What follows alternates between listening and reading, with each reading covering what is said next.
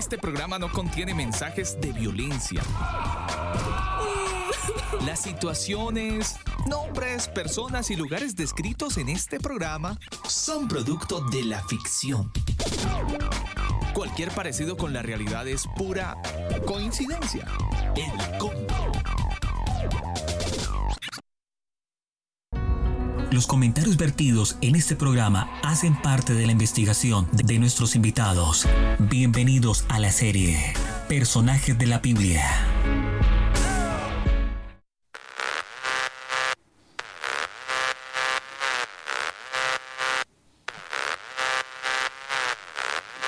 Mis amigos del combo, muy buenas noches. Un saludo cordial para toda la gente que a esta hora del día se conecta. Ya son las 9 en punto en la noche. Es martes 19 de mayo y saludamos a esta hora desde la región metropolitana, desde donde iniciamos este programa de radio en vivo. También lo hacemos a través de nuestra aplicación mixlr.com slash el combo y por supuesto a través de nuestro sitio web elcombo.com.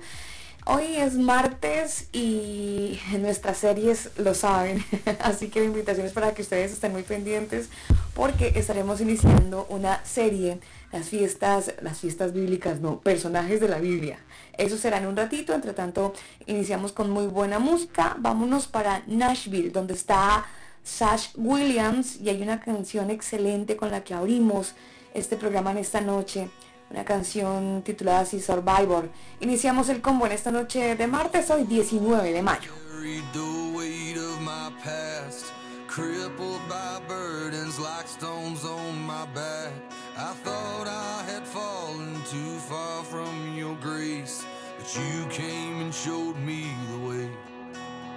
When I was lost, so searching, you the ground beneath my feet. When I was a blind man begging, you were the so I could see. When the smoke was rising up, you were the air that I could breathe. You gave me hope, you gave me something to believe. Now I'm alive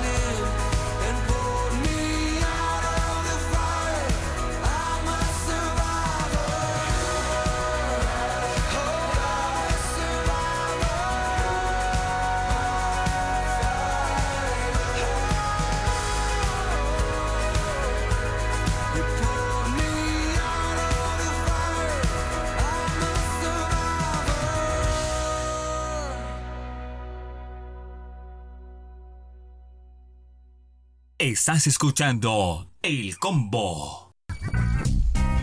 Conéctate con tu alma. Conéctate con el combo.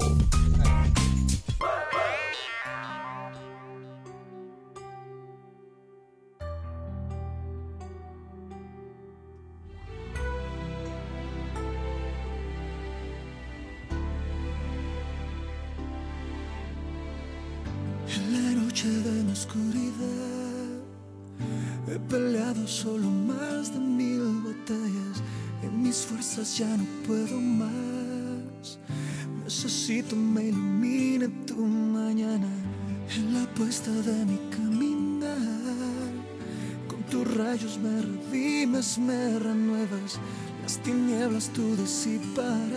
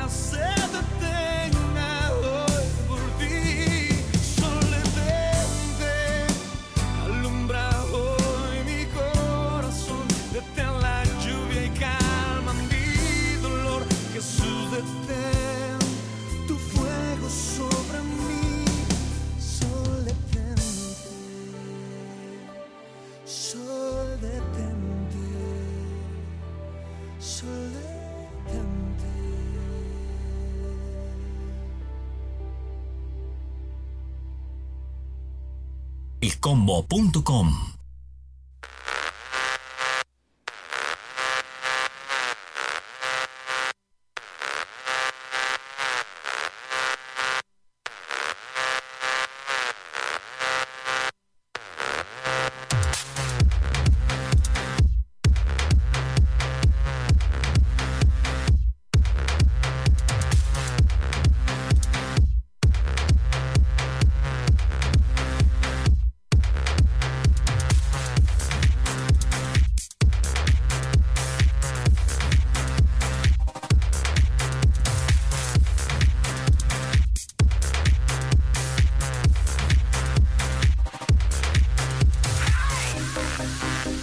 9 de la noche, 10 minutos y a esta hora queremos saludar a toda la gente que se conecta al combo.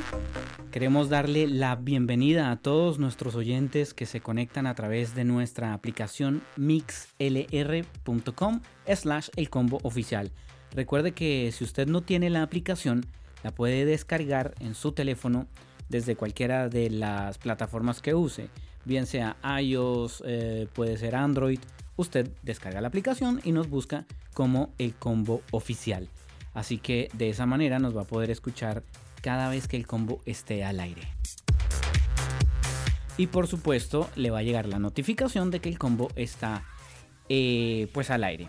Eh, ¿Cómo, es el, ¿Cómo sería la notificación, Daniel? Eso depende de acuerdo a cómo esté predeterminado, ¿no? Cada celular. Eso depende... No, a usted le llega, así como cuando le avisa que le llegó un correo electrónico, Ah, claro. De la misma manera le avisa que eh, pues está el combo al aire.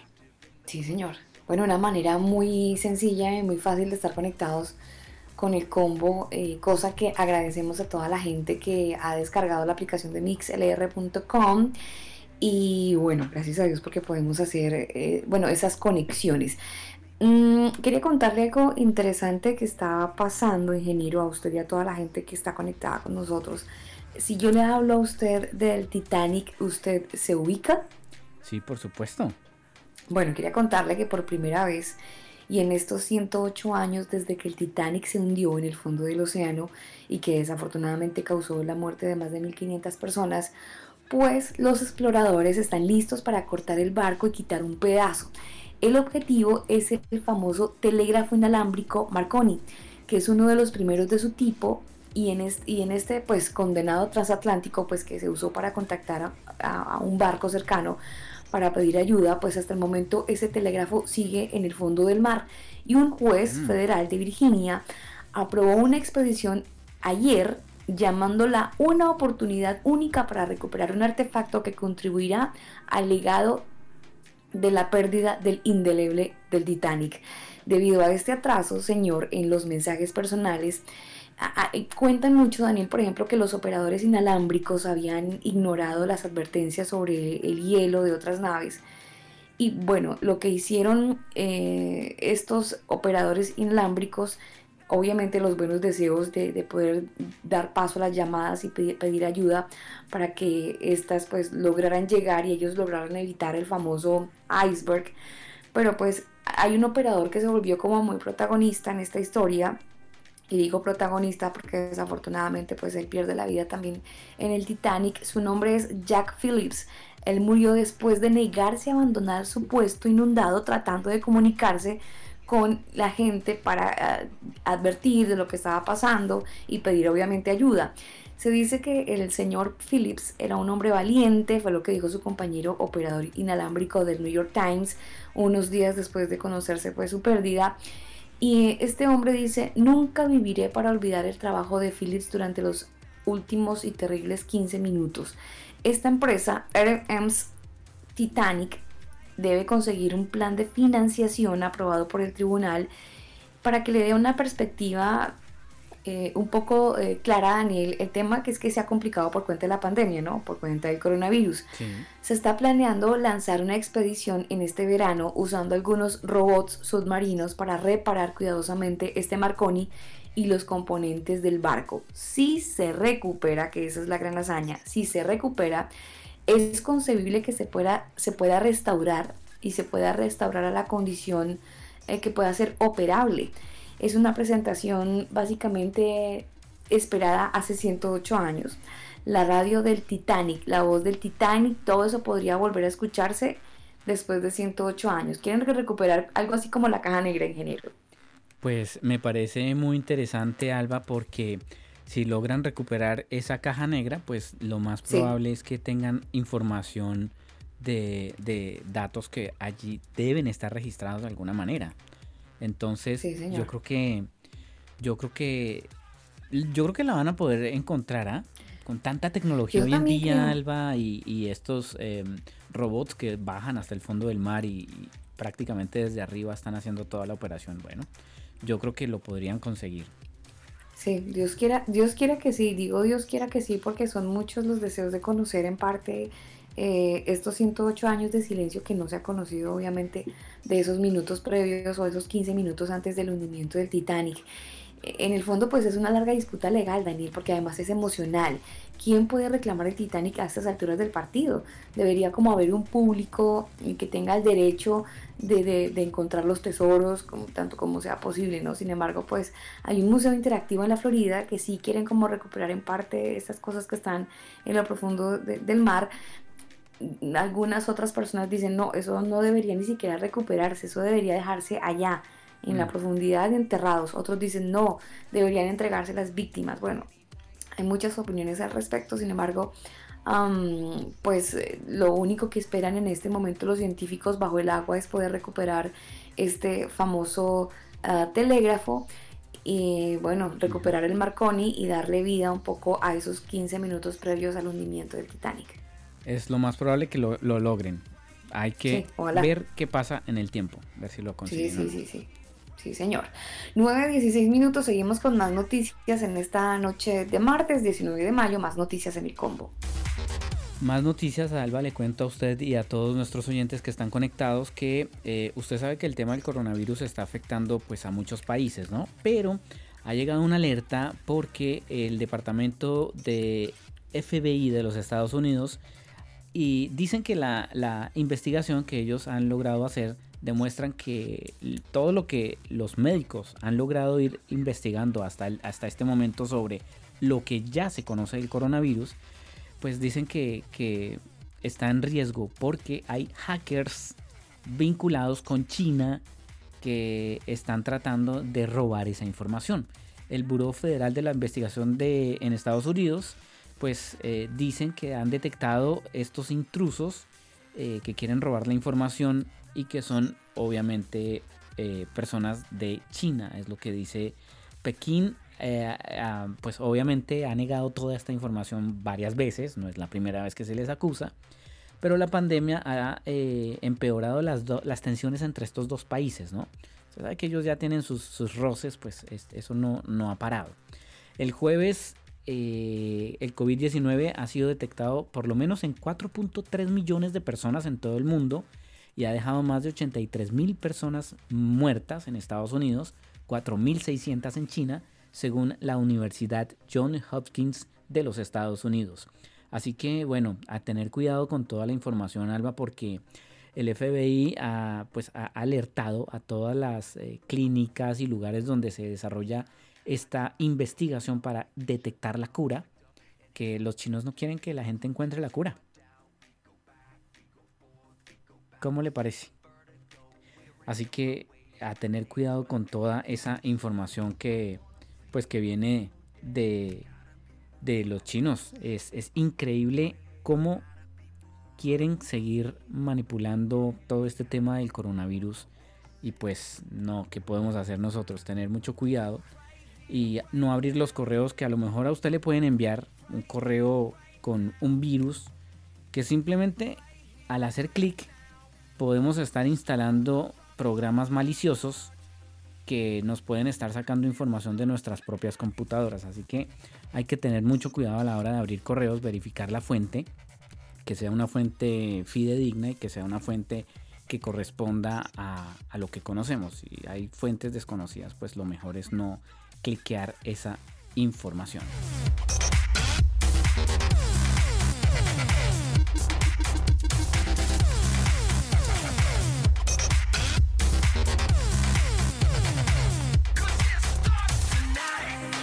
Nueve de la noche, 20 minutos y queremos recordarles a todos nuestros oyentes que ya tenemos publicada nuestra, pues nuestra, nuestro tema de hoy, nuestro tema de hoy y de los próximos martes es un tema muy interesante que ya de hecho mucha gente ah, nos ha hecho llegar las felicitaciones con respecto a los programas que hemos venido haciendo durante todos estos martes porque se han enriquecido muchísimo. Y desde ya quiero pues agradecer a, Antonio Miranda quien es también nuestro invitado de hoy que nos ha acompañado todas estas eh, noches en en el combo. Digo noches, bueno, si usted nos está escuchando en vivo, si a lo mejor usted escucha un podcast pues bueno, días, tardes, no sé a la hora que usted lo, escuche, pero pues hemos estado ahí en, en, frente del cañón con todos estos temas que son supremamente eh, enriquecedores y, nos ayudan a, mejorar. Esta serie que vamos a iniciar justamente hoy es una serie que tiene que ver con personajes de la Biblia. Sí, señor, personajes de la Biblia. Usted dice, ay, pero ¿qué? Yo veo la televisión y ya sé alguna información. Mm, sí, pero lo que usted ve en televisión quizás está tergiversado, quizás está mal interpretado o es un guion de alguna persona que lo único que quiere es vender un programa de televisión y no vender la verdad que está en la palabra de Dios. Hoy vamos a estar hablando de Nimrod. ¿Usted sabe quién es Nimrod? Pues de eso vamos a estar hablando hoy, pero venimos con nuestro invitado después de una pausa musical. Así que vámonos con una excelente canción que a esta hora nos levanta la mano. Una excelente banda One Republic con esta canción, Secrets aquí en el combo. I need another story, something to get off my chest. My life gets kinda boring. Need something that I can confess. Till on my sleeves I stained red from all the truth that I've said. Come by it honestly, I swear. Thought you saw me wink, no, I've been on the brink, so tell me what you want to hear.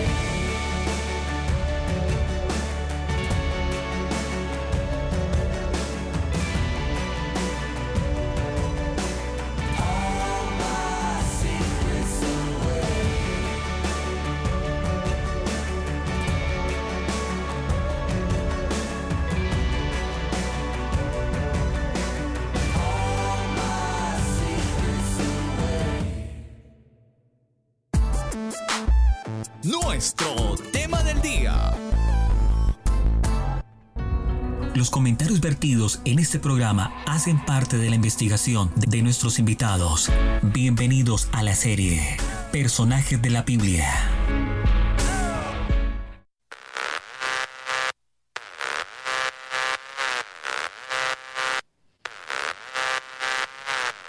Personajes de la Biblia es justamente nuestro tema, nuestra serie que estaremos dando inicio en este momento, ingeniero, y que además llegamos a todos, a, todos aquellos que están conectados a través de elcombo.com. Llegamos gracias a Manual de Sonido para Iglesias. Si usted está con algún problema de sonido, recuerde muy bien que puede ingresar a www.manualdesonido.com y de esta manera puede solucionar algunos problemitas que a lo mejor pueda usted tener y Nido para Iglesias se va a encontrar con tips y se va a encontrar con información importante. Nido para Iglesias. No, yo la escucho entrecortada, pero no es por problemas de sonido, es por problemas de internet, porque usted está un poco, un poco, un poco distante de muchos kilómetros y pues bueno, eh, es entendible. El internet a pues cuando todo el mundo está en sus casas conectado, ahí se ve, se ve la sobrecarga de las pobres redes de internet. Pero no es nido. es que usted dijo nido, algo dijo de nido. No, y manual de sonido. El nido para iglesias, no, el nido que tiene todo el mundo en su casa, Daniel, que ahorita, ahorita la mayoría desafortunadamente están, eh, bueno, no sé si desafortunadamente o afortunadamente, están en la casa, pero hay, como dirían los amigos de la radio hace algunos años, ¿ahí me copia bien? Sí, sí, sí, ahora sí ya está. Ya está cateando, cateando, dijo doña Menjurges. Está fluido, sí señora. está fluido. debe ser porque recibimos la sugerencia de manual de sonido para iglesias. Es lo bueno de estar conectado. Mire, justamente mientras, mientras eh, percibí que el, el, nido estaba mal, eh, seguí la sugerencia que me acordé. Y entonces eh, ya, mejoró. Eso fue al tiro, dirían los chilenos. Eso, menos mal, aquí se, se, se, habla por interno, entonces los, los oyentes no, no, no, no saben, no se enteran. No se enteran, pero lo acaban de hacerlo. Sí, bienvenidos. Oiga, después, después les podríamos hacer un, un detrás de cámaras, ¿no? O sea, detrás de consolas, diríamos aquí en este caso. Detrás de consolas, sí, señor. Backstage. Sí, totalmente, pero totalmente. Oiga, Daniel, em, estábamos adaptados a los martes, nos habíamos como adaptado un poco a escuchar a Antonio con información muy importante que tiene que ver con las fiestas bíblicas. Recibí muy buenos comentarios de parte de la información que entregaba Antonio director de la Escuela Bíblica Cielos Nuevos y Tierra Nueva.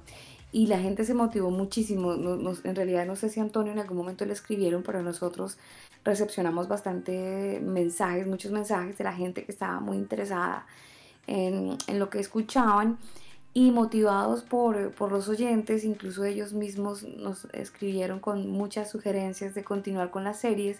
Entonces, em, bueno, dando honor al conocimiento y una nota de crédito y un voto de confianza absoluto, Antonio, pues eh, hemos querido retomar la voz de Antonio, pero ahora abordando un tema súper interesante que tiene que ver con la historia, pero que también tiene que ver con la Biblia. Y son esos personajes que han sido súper importantes en la escritura, pero que también han dejado una huella muy importante en la humanidad. Por eso hoy Antonio nos va a acompañar, Daniel, porque nos va a ayudar a desarrollar eh, en parte la vida de uno de los hombres que, ah, mire, estructuralmente, si usted busca acerca de, Antonio, o perdón, de Antonio no, del, personaje, ¿sí ves? ¿Sí, sí, sí, No, no, no. Eh, Tengo a Antonio en la cabeza, debe ser porque tiene una cantidad de, sabiduría y de información que nos va a dar. Sí, sí, Pero Pero mire, hablando un poco acerca del personaje, eh, eh, un hombre muy relevante y que fue pionero, según Génesis 10, en muchas cosas. Yo no voy a dar las informaciones, justamente Antonio Miranda, el director de la Casa de Estudios Cielos Nuevos y Tierra Nueva, que está con nosotros en esta noche, a quien le damos el más cordial saludo de bienvenida. Antonio, nuevamente gracias. Gracias a usted desde México, conectado por supuesto a esta hora del día en el combo, así que pues bienvenido, adelante, adelante estudios en México y gracias por estar con nosotros, Antonio. Hola, buenas noches, Alba y Daniel. Ya estaba escuchando un poco entrecortado, espero que a mí me escuchen bien y también salga bien la transmisión. Perfectamente. Eh, ok, perfecto, gracias Dani.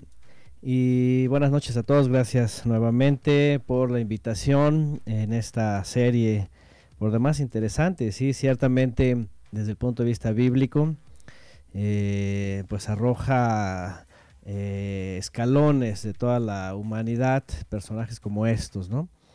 Entonces, eh, por ahí alguien, de hecho, creo que posterior a la última a la última entrega que fue la de Purim, alguien por ahí solicitaba algo acerca sobre ídolos o la idolatría, ¿no? Y, pues miren, vamos a hablar justamente en este personaje de eso, porque terminamos de hablar de Purim y todo lo relacionado, y, pues aquí está el origen, ¿verdad? De Purim, básicamente este personaje conocido como Nimrod, eh, pues es, eh, es el que dio origen eh, el que dio lugar pues a, todo lo que se vive hasta el día de hoy relacionado a, eh, a la religión, nada más y nada menos.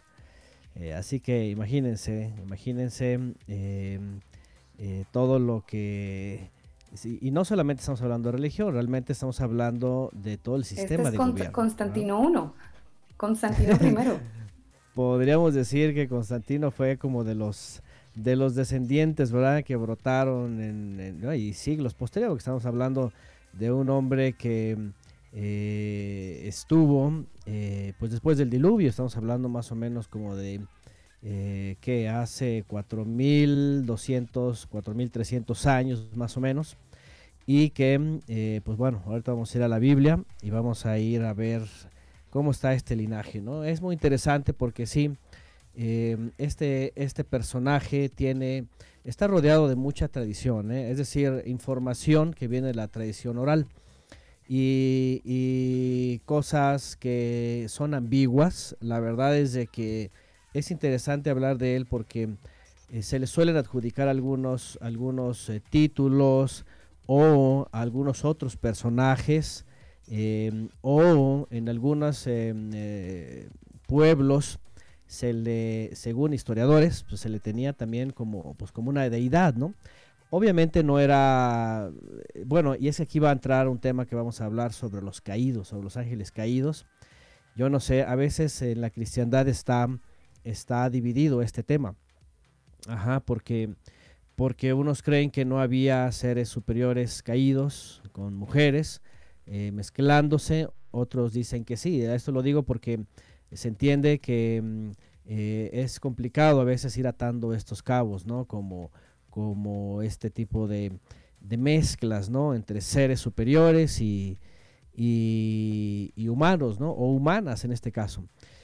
Entonces, em, se dice mucho, se dice mucho de, de, Nimrod, ajá, eh, pero lo que sí se sabe, obviamente, eh, es lo que tenemos en la Biblia y que sí conecta con eh, mucha información que eh, está también documentada, tanto en tablillas, sobre todo las tablillas sumerias, las tablillas asirias, ¿verdad? De estos personajes y, y lo que vino después de ello, ¿no? En la Biblia tenemos realmente eh, dos o tres datos. Uno es obviamente pues cuando aparece él y cómo se le califica ahí, cómo se le cataloga. Y también tenemos otro dato que está ligado, que aunque no aparece su nombre, se entiende que está ahí en el asunto de la torre, la torre de Babel.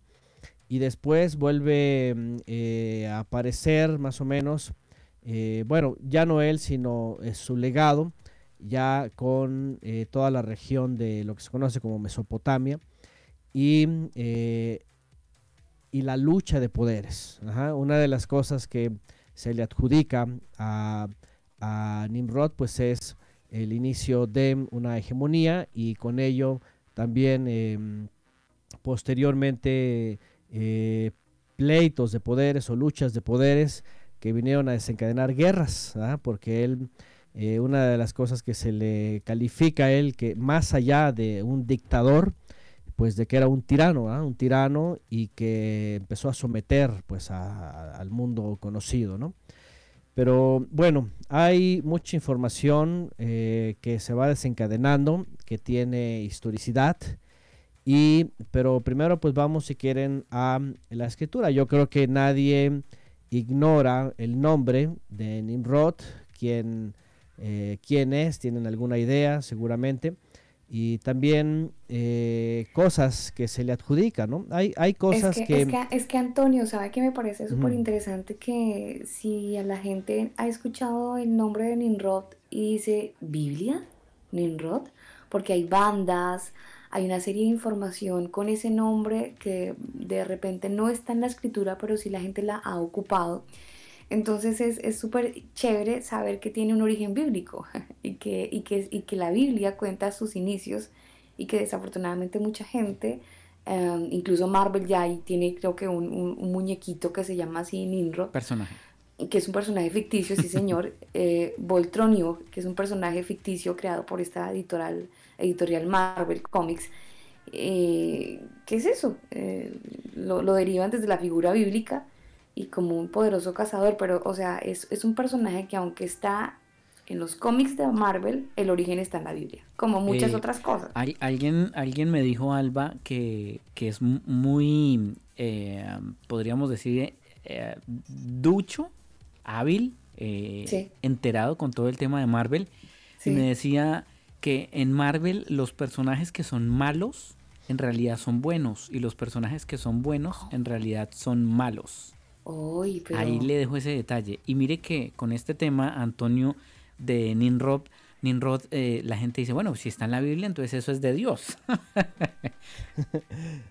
sí, es, ese es algo interesante porque a veces, eh, de hecho, yo he llegado a conocer, por ejemplo, hace muchos años conocí a alguien que le pusieron Ramsés, entonces imagínense. Ay, no, en serio. De verdad, y de hecho era una familia... Tranquilo, Antonio, que yo ya conocí a alguien que le puso a su hijo COVID-19, así que no se preocupe. Uy, no, pues imagínense, ¿no?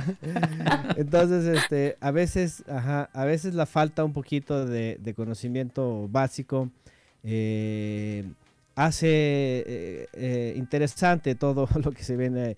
De, de hecho, obviamente, y, y hay cosas que yo he tocado, por ejemplo, en temas que he dado, eh, hay muchas deidades, incluso, ¿verdad? En, en, en, la gente, en sus nombres, en el, el coloquio, etcétera. Y, y, esto que ahorita que hablaban de Marvel y todo eso, todas esas películas que han venido saliendo los últimos, no sé, 15 años, que están relacionadas a los superhéroes. De hecho, los, de, hecho esta historia, y, es más atrás, ¿no? Me acuerdo cuando yo era niño y las caricaturas y todo eso que pasaba en la tele, ¿verdad? De, del He-Man y del Superman y todos estos, están... Eh, están Los eh, Thundercats. ajá, todos ellos están realmente mostrando lo que surgió en Mesopotamia. Ajá, porque son los seres caídos y fueron hombres, hombres de renombre eh, e incluso los famosos Nefilim y que eh, los han personificado, ¿verdad? El Aquaman, eh, todos estos, ¿verdad? E incluso pues hay, hay entre ellos, eh, pues sus nombres han, han, han, perdurado, incluso en la cultura griega, por ejemplo, en la romana, pues se conoce mucho, ¿no? Por ejemplo, la NASA, por ejemplo, usa para sus equipos y todo eso, nombres también de, de, de, dioses griegos, ¿no? O romanos, ¿no? Este, en sus ondas espaciales, en sus eh, todas estas cosas. Entonces, imagínense, está metido en todo, o sea, todo, toda la religión de Nimrod. Hoy día, por ejemplo, los días de la semana tienen nombres de dioses también eh, sumerios, que ya después toman el nombre romanos, ¿no? Entonces este, está Júpiter, está Marte, están eh, la Luna, o sea, está, está, está, todo ahí lleno de esto, ¿no? y sí, gente ha tomado también, a veces sin darse cuenta, nombres que no tienen ni idea y que están haciendo alusión a dioses que en la época pues de, del reino de Nimrod y, y lo que salió después eh, era parte de la idolatría, era parte de los cultos extraños. del servicio extraño, ¿no? como se le conoce en el hebreo como Avoad eh, Zara, que es servicio extraño a la idolatría. Entonces es muy interesante empezar a descubrir eh, cómo estas facetas empezaron a introducirse, no solamente la religión, sino el orden, el gobierno, la guerra, las luchas, este, la esclavitud, eh, todo esto se empieza a desencadenar desde ahí, ¿no? Em, hay películas que hablan justamente de, estas intervenciones, que cómo, eh, cómo se, se, abren los portales y cómo vienen seres, sí, como decía Dani, esos famosos personajes buenos que vienen a ayudar a la humanidad, pero realmente bíblicamente son seres caídos ¿eh? y que en vez de ayudar realmente vienen a causarles este, estragos, ¿no? Entonces todo esto está, está está hasta en los cómics, está en los días de la semana, está en la religión, están en las imágenes, están en las palabras, en los en todos lados. O sea, la religión Nimrod básicamente estableció el, primer orden mundial, podemos decirlo, eh, la religión oficial, el gobierno, este, y, todo eso viene hasta el día de hoy eh, trabajando, ¿no? Porque eso que hemos sabido, por ejemplo, en la historia universal, ¿no?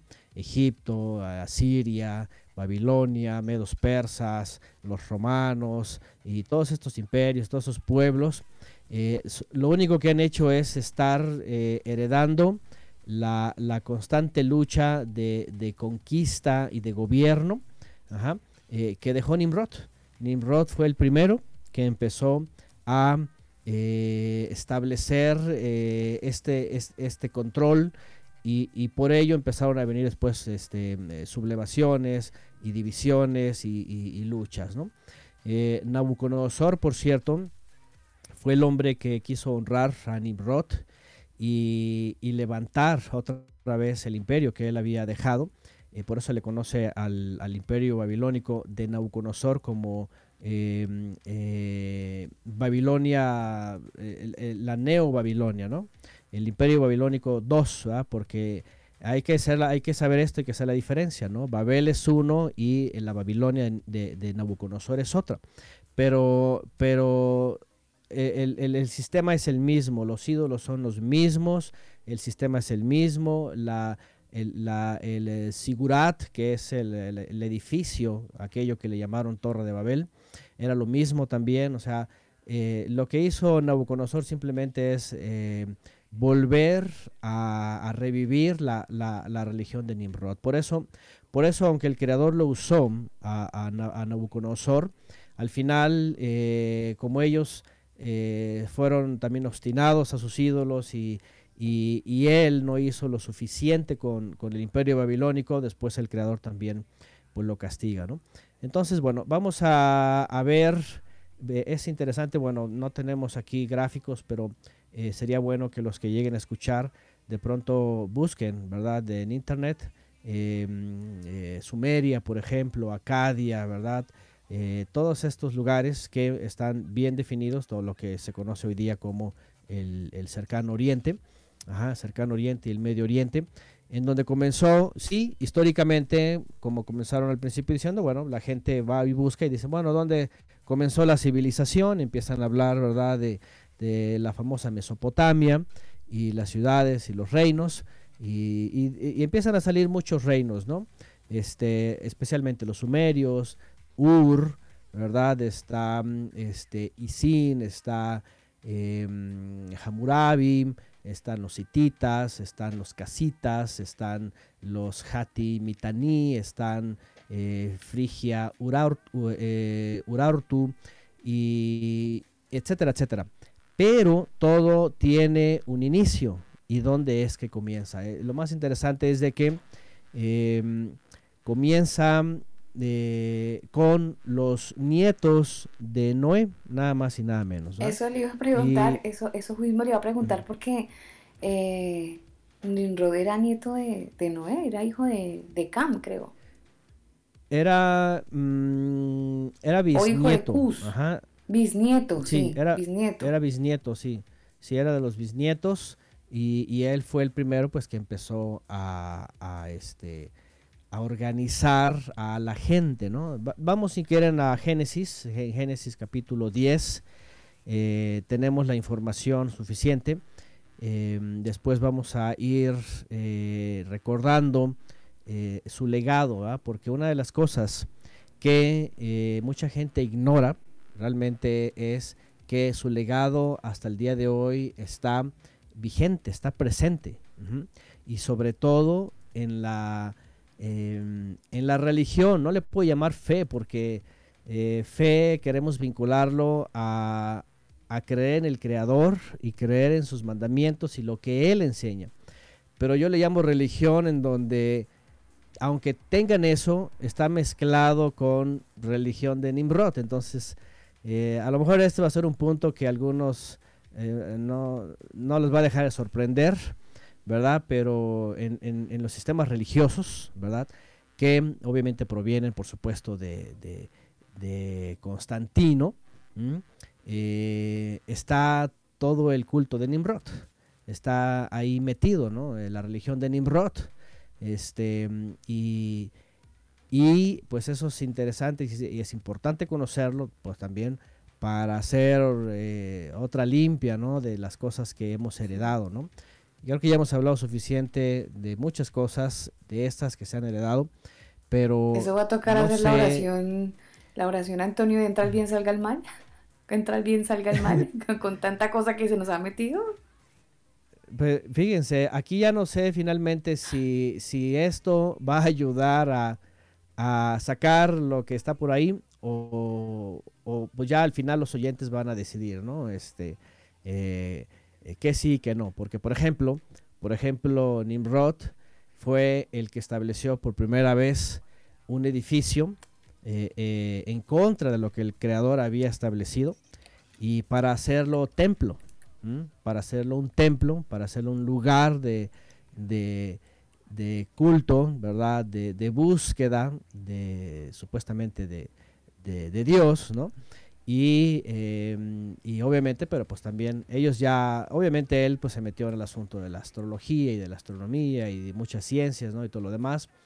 Pero en la Biblia, por ejemplo, nunca, nunca vemos en el principio esto, ¿no?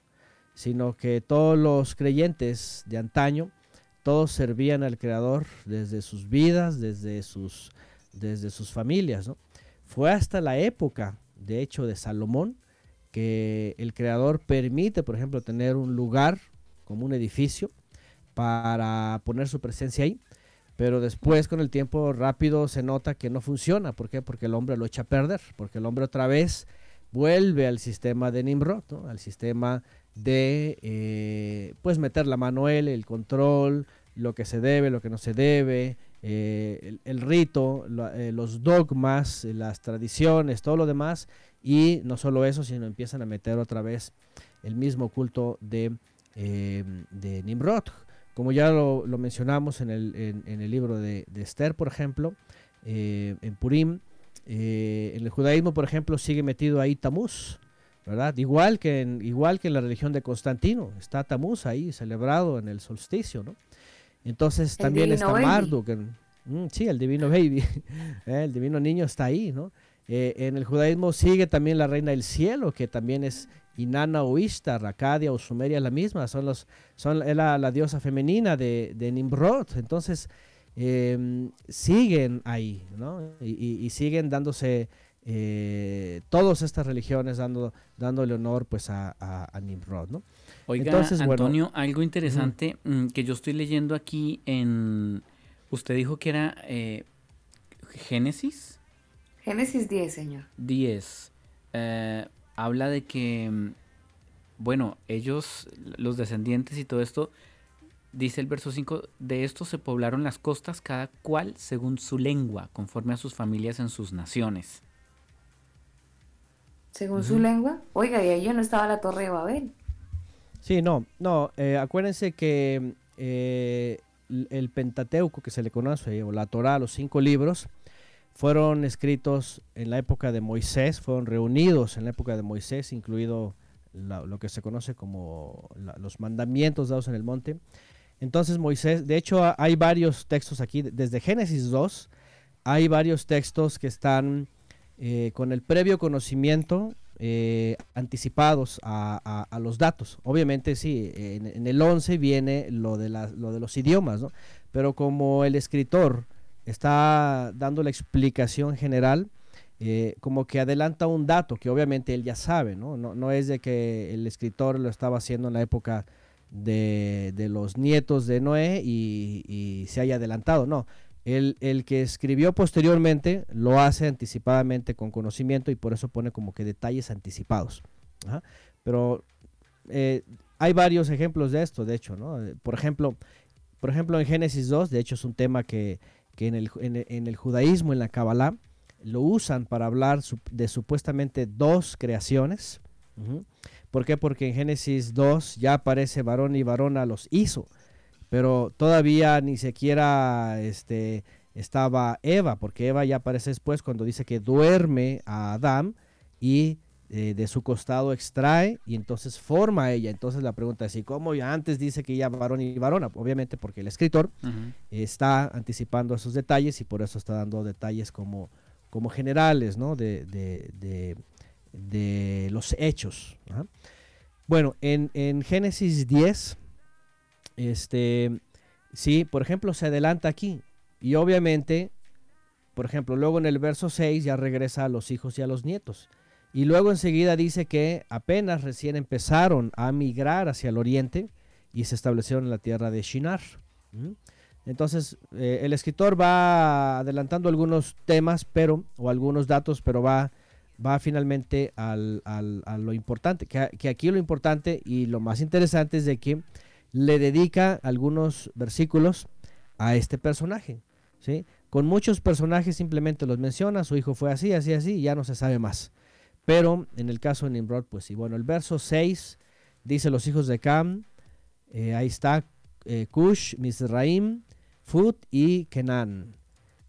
Los hijos de Cush fueron eh, Seba, Javilá, Sapta, Ragama y Sapteca. Y bueno, y vienen los hijos de Ragama, pero en el verso 8 ya aparece el, personaje ¿no? citado. Dice Cush fue, Cush fue el padre de Nimrod. Y aquí añade, este Nimrod, conocido como el primer hombre fuerte de la tierra, dice esta versión. Poderoso, Depende de las versiones. Dice la mía, poderoso de la tierra. Poderoso, algunos traducen tirano, algunos traducen valeroso, valiente. Ah. Em, en, el, en hebreo aparece la palabra gibor. Gibor. Y eh, sí, se puede traducir por ese tipo de palabras, ¿no? Poderoso, em, fuerte, eh, valeroso o valiente. Incluso algunos traducen tirano porque porque se entiende que eh, es, ese poder y, esa, esa, astucia también lo hicieron ser tirano, ¿no? Entonces, bueno, dice eh, la palabra... en, la, en la actualidad, ¿no? El poder genera tiranos. Así es, sí, el, poder enferma, así es, y genera tiranos, así es, controlador, y por eso les digo, ¿no? Esta es la herencia de Nimrod. ¿Qué es lo que había dicho el Creador? Dispérsense en, sobre toda la tierra, establezcanse. Obviamente el Creador es el que iba a enseñar a los hombres, a, iba a mostrarles su voluntad, pero ¿qué es lo que hace justamente el, hombre? Entonces busca poder. Ahora, por otro lado, la pregunta es, ¿qué, es eso de que era poderoso? ¿no? La, la, palabra en hebreo, ahora la palabra en hebreo puede, puede usarse eh, para este tipo de personajes o para personajes bíblicos eh, eh, obedientes, ¿no? la palabra es 1368, Gibor. Y los que quieran verlo, pues van a ver que dice poderoso, guerrero, tirano, esforzado, fuerte, gigante, incluso gigante, valeroso, valiente, etc. pero también se puede usar para personajes por ejemplo, como David mismo, o los valientes de David. ¿Se acuerdan de los valientes de David? La palabra valientes en, también ahí en, el libro de Samuel, en segunda Samuel, es la misma, los Giborim de David, o sea, los, los valientes, los fuertes, los poderosos. Y bueno, hablar de ellos, pues es hablar también de hombres con capacidades superiores, ¿no? Dotados de, características guerreras, eh, impresionantes, ¿no? Antonio, eh, Antonio, permítame que lo interrumpa. Eh, me llama mucho la atención que en el versículo 8 de Génesis 10, donde está, bueno, y más exactamente en el, en el 9, donde da una descripción de quién era Nimrod, dice que fue un vigoroso cazador delante del Señor y dice el, texto, por eso se dice, así como Nimrod, vigoroso cazador delante del Señor. Eh, o sea, el, perfil que uno lee de entrada en Nimrod es que era bien delante de Dios. Tanto así que le da el calificativo de vigoroso cazador. Sí, aquí hay varias cosas que se tienen que, traer a contexto y también ser usadas este, o, ser interpretadas según todo el contexto de la Biblia. para, poder también tratar de ver eh, cómo es que se le describe aquí, ¿no? Primero se le dice, primer hombre fuerte de la tierra. En el verso 8, bueno, según las versiones, eh, primer hombre fuerte o, con poder en la tierra, prepotente, dicen otras, este, poderoso, dominador, o sea, ya le está poniendo un calificativo, que fue el primero, ¿sí? ¿Y cuáles fueron los posteriores? porque hubo muchos hombres eh, en la historia que fueron iguales, ¿no? O sea, si vamos a las categorías, pues obviamente lo primero que vemos es en la historia hubo hombres de renombre, ¿no? Como también la Biblia los menciona, hombres de renombre. Bueno, por recordar los más populares, bueno, posterior a ellos, ¿verdad? Pues, bueno, a lo mejor no aparecen en la Biblia, por ejemplo, pero está Sargón, por ejemplo, ¿no? Sargón el Grande, ¿no? Y sus descendientes, ¿no? Después, por ejemplo, vienen los faraones, ¿no? Esos también fueron hombres de renombre y, de fama hasta el día de hoy. Después viene, por ejemplo, eh, pues no, pues digamos eh, Sennacherib, este fue un hombre de renombre, poderoso también sobre la tierra. Y de ahí en adelante, pues ya los que ya conocemos, Nabucodonosor, este, eh, Ciro, eh, Darío, hombres poderosos. También podemos hablar de Alejandro el Magno, que fue muy pronto su, reinado, ¿no? Entonces estamos hablando de, categorías y aquí se le menciona como el primero con ese poder. Ahora, lo que sigue, ¿qué es lo que sigue? Lo que sigue es, bueno, número uno, se le enmarca como alguien superior y diferente. Eh, y también hay que preguntarse cómo es que se hizo poderoso. ¿O quién lo hizo poderoso? ¿Cuáles eran sus características? Aquí es donde empiezan las interrogantes. ¿Qué hombre tiene capacidades superiores para posicionarse como un controlador del mundo conocido? Porque estamos hablando que aunque no era toda la tierra, eh, toda, toda esa región, pues ya, ya la población estaba crecida y ya las, ya, ya las ciudades, y es más, más adelantito obviamente dice que empezó a fundar ciudades, o sea, no era cualquier... fundó varias. Fundó varias, ¿no? Y son, y son ciudades que hasta el día de hoy están reconocidas. Nínive, de hecho creo que Nínive hace parte de su legado, Antonio. Sí, sí, sí, sí, Nínive, y ahorita lo vamos a ver, está en el verso 11, ajá. Pero bueno, lo primero es quién le dio el poder y qué es estar delante de. Primero también agrega que era un valiente cazador, ¿verdad? Un cazador. algunas informaciones eh, históricas de, pueblos de la época dicen que era tan poderoso y era tan vigoroso que luchaba contra leones. De hecho, hay una figura, hay un, hay un comentarista, por cierto, que lo asocia con, con Gilgamesh, ¿verdad? De, de Ashur, de la época justamente posterior. Hay, hay quienes dicen que era Gilgamesh y hay quienes dicen que era el padre de Gilgamesh, ¿verdad? Pero a este personaje, interesantemente, los grabados que existen hasta el día de hoy, ¿verdad? En aquella región, de lo que queda de los, de los, de los asirios antiguos, eh, lo, lo, grabaron como un gigante. De hecho, todos los grabados que aparecen de Gilgamesh. Y eh, a él se le conoció eh, muy famoso por la epopeya de Gilgamesh. Era un nefilín entonces. Bueno, aquí es donde empiezan las interrogantes. ¿Quién eran ellos? ¿Verdad? ¿Quiénes eran ellos? ¿De dónde venían? ¿Cómo, cómo, cómo de pronto aparecieron como, como gigantes?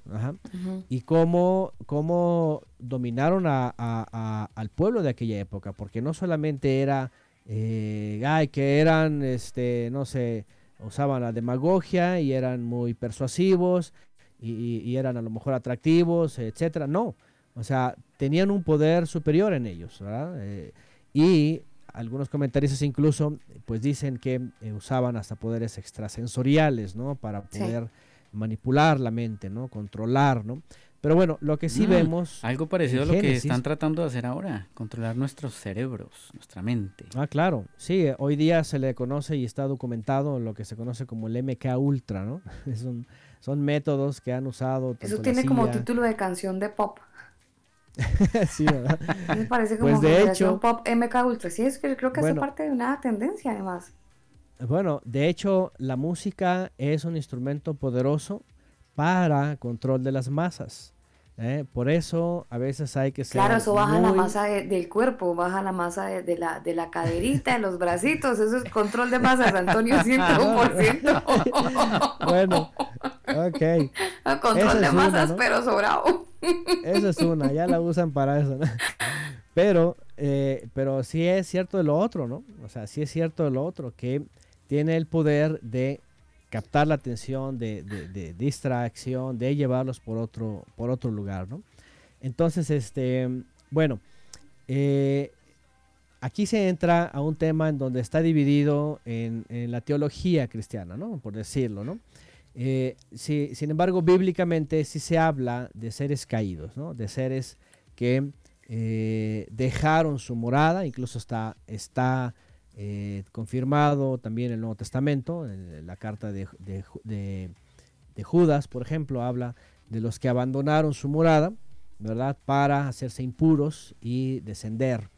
Hay un tema muy extenso de esto, en Deuteronomio también aparecen, aparecen las razas de gigantes, ¿verdad? Aparecen con diferentes nombres, los, los, mismos Nefilim, aparecen como somsomeos, aparecen como los refaitas, los anakim, los, este, mm, ¿quiénes más? Los eh, anaseos. Hay varias, hay varias razas, que por cierto una de ellas es el, que enfrentó a David, ¿no? David enfrentó a eh, Goliat de Gat, era de una de las razas de gigantes. Entonces, em, volviendo a esto, la pregunta es, ¿cómo es que ellos eran tenían esas capacidades, porque entre seres humanos pues no, no hay tal degeneración. Pero cuando se llega a la Biblia, entonces se empieza a ver que lo más seguro es de que aquí hubo ah, alguna mezcla genética. lo interesante es de que la Biblia no lo dice. La Biblia solamente dice que era hijo de Cush.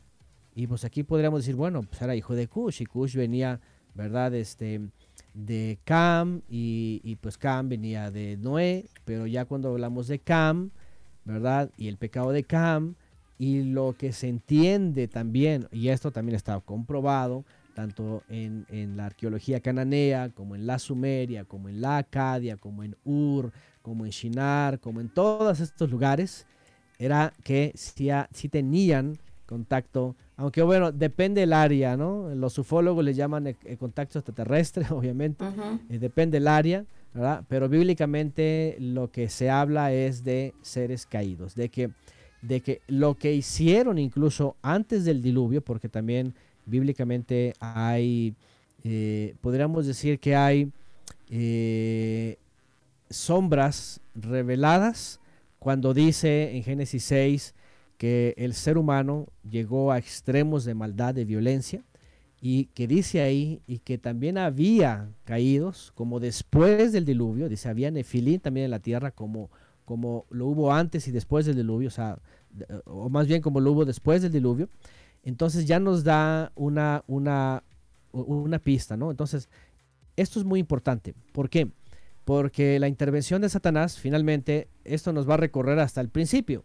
¿Verdad? En el huerto del Edén. Y quiere decir que después del huerto volvió a ocurrir esto. Y quiere decir que después del diluvio, con toda una limpieza a toda la maldad, volvió a ocurrir en el linaje de Cam, ¿verdad? Porque aparece después en eh, Cush a este hombre. Pero hay un dato que yo he mencionado, que déjenme ver si está eh, sobre Kush aquí y Nimrod, no me acuerdo en qué verso exactamente. a ver si más adelantito leyéndolo, yo les voy a dar una opinión porque a mí se me hace que el texto, y, es que para la época, por ejemplo, se anotan los linajes y se marcan de dónde vienen. Pero por otro lado, no se sabe si realmente, ¿verdad?, ese tipo de personajes eh, o se asociaron a un hombre o nacieron de, de, una perversión, ¿no? Este, genética, ¿no? Entonces, bueno, lo ah, siguiente. Mircala nos hace una consulta, Antonio dice que Cam fue, Cam fue maldecido por Noé. ¿Tendrá alguna asociación de una descendencia desviada? Sí, sí, por supuesto. De hecho, eso justamente aparece después del diluvio porque eh, el texto en hebreo, cuando habla que eh, entró al lecho de su padre, ¿verdad? Si, si, si lo vemos en, otros textos de la Biblia, dice que hubo una, un incesto, ¿no? Aparentemente, sí, cometió Cam un pecado, eh, totalmente, ¿verdad? Y entonces... ¿Pero fue un incesto o fue un tema de haberlo visto desnudo y que se burló? La, la, la, palabra que se usa en hebreo está relacionada a lo que en Levítico se menciona como incesto porque la mayoría lee literalmente, ¿verdad? Y dice, vio la desnudez. Y cualquiera dice, ah, bueno, lo vio desnudo y se burló. O sea, eso, eso, quiere decir que lo abordó, o sea, estamos hablando de una relación homosexual, básicamente. Sí, cuando, cuando, no, no homosexual, sino que se metió con su esposa, o sea, se metería en este, por eso se habla incesto, con su madre, ajá. ¿Por qué? Porque cuando la Torah dice en Levítico, no, dice, no entrarás en el lecho de tu padre, eh, es, es, una, es una expresión que, está eh, dirigiéndose exactamente a... El hecho es donde duerme. y, la interpretación es, no te vas a acostar con, con la que con tu mamá, sí. duerme. Con tu mamá, sí. Sí, y, no solamente, por ejemplo, con la mamá, ¿no? Obviamente cuando se habla de adulterio, cuando se habla de los hermanos, etcétera, todo ese tipo de incestos, ¿no? Entonces, ah. es muy... Ajá. No, no, tranquilo, termine la idea que quiero hacer una pregunta. Sí, eh, a lo que voy es esto, porque sí hay muchas dudas sobre cuál fue realmente el pecado de Cam y por qué la maldición y por qué eso viene sobre el hijo, ¿no? Eh, de hecho, yo eh, llegué a mencionar esto ya en los estudios, obviamente, pero el punto aquí es la expresión que se usa en hebreo, ¿ah? que traducen como, como vio la desnudez. En realidad, en hebreo, en la Torá aparece como eh, entró al lecho de su padre y cometió un incesto. Y se cree, porque también lo curioso aquí es de que anticipadamente, obviamente aquí se está poniendo el nombre de, de Canaán, porque, porque eh, dicen maldito será Canaán, o sea, como si ya hubiera nacido. Pero la realidad es de que Canaán en hebreo ah, eh, significa el maldito, o sea, realmente no era su nombre, pero bíblicamente, por ejemplo, llevan estos nombres. Por ejemplo, Nimrod, ni siquiera Nimrod se entiende que era su nombre. Era un título que tiene que ver con el rebelde. Claro. Ajá, un ID, por decirlo, ¿no? Entonces, bueno, eh, para, para, para poder entender esto, sí, había una maldición y, es, y este acto y todo lo que vino sobre sus hijos, por supuesto, es lo que hizo que eh, los caídos o, los seres espirituales encontraran una puerta en la descendencia de Cam para obviamente venir a, causar daño a la humanidad. Y es por eso que vemos a este personaje Nimrod, ¿no? Iba a mencionar algo, Alba. Sí, eh, estaba buscando el texto, pero mm, eh, no, fue posible poder apoyarme, así que voy a apoyarme en mi memoria. Pero básicamente tuve la oportunidad de leer el libro de Hacer y en el libro de Hacer hay una nota bastante interesante. Yo sé que usted ya está, va a estar entrando en reversa con lo que voy a decir, Antonio, porque le estoy citando un libro que no es nada cristiano, eh, más bien muy, muy, muy, muy, muy controvertido. Pero el libro de Hacer, por ejemplo, dice que, eh, bueno, eh, menciona muchas cosas súper interesantes que, algunas personas que nos apasiona algo de la historia, pues nos llama la atención. Y por ejemplo, dice que la primer ropa que tuvo Adán, ese traje que usó, luego de que Adán muere, eh, como que eso pasó a los hijos, a los hijos y a los hijos y a las generaciones. Ese traje llegó a manos de, de, en este caso el hijo de Noé. Eh, Cam entra ese traje, eh, lo, esconde y eso, pues imagínense, de Noé a, Noé, pues pasa algún tiempo y pasa generaciones, llega a la mano de, de Cam, Cam lo logra meter en, la, en, la, en el arca de Noé, lo logra meter en el arca, es así como este traje sobrevive. Y Cam lo guarda y se lo entrega a, eh, y lo guarda, pero Cus, su hijo, lo roba. Y ese traje Cus se lo da a Ninrod porque era como su hijo regalón, su hijo consentido. Al parecer Ninrod era como de los menores de, de Cus y entonces se lo regala y probablemente, según la historia del libro de Hacer, em, cuando Ninrod se pone este traje, que aproximadamente tendría entre 18 y 20 años, dice que se le ajustó muy bien a su cuerpo, y era a través de este traje, que originalmente era el traje de Adán, era que él recibía la fuerza para ser el cazador brutal que describe la Biblia y el hombre valiente que arrasó ahora sí como dirían en Colombia, que mató y comió del muerto. Exacto. E, Era e, un hombre violento, pero que le atribuyen como parte de ese poder eh, como, un fetiche. ese traje que él usaba. Eh, no sé si fetiche, pero el libro de, de Hacer sí lo deja claro que en parte eh, fue, uno, fue uno de los grandes éxitos que tuvo Nimrod por cuenta de este traje. No sé si Antonio sepa algo al respecto. Oh, sí, eso se maneja mucho en la tradición judía, como si fuera una especie como traje de Superman, ¿no? Con superpoderes y lo pasan al otro, ¿no? Y así va, ¿no? De hecho, de hecho la tradición judía, y seguramente en el libro de Yashar, dice que, que Esaú venció a Nimrod y él mismo tomó otra vez la, eh, la, vestimenta de pieles. Eh, eh, realmente la tradición dice que es eh, las pieles, las pieles que fueron puestas por primera vez originalmente, y, que, que supuestamente este, Saúl, después él por eso se hizo así, ¿no? etcétera, ¿no? Que, que, era también cazador, según, ¿no? Pero bueno, obviamente eso, número uno, pues no es, no es, no está en Génesis, no hay ningún dato, no hay nada que se parezca. Y, y número dos, eh, sí, se oye muy así como supersticioso, ¿no? Como si fuera el objeto, ajá, lo que le hubiera hecho al hombre, ¿no? Como la patita de conejo para la buena suerte. Sí, o, u otras cosas, ¿no? Incluso eh, hechicería o algunas otras cosas, ¿no?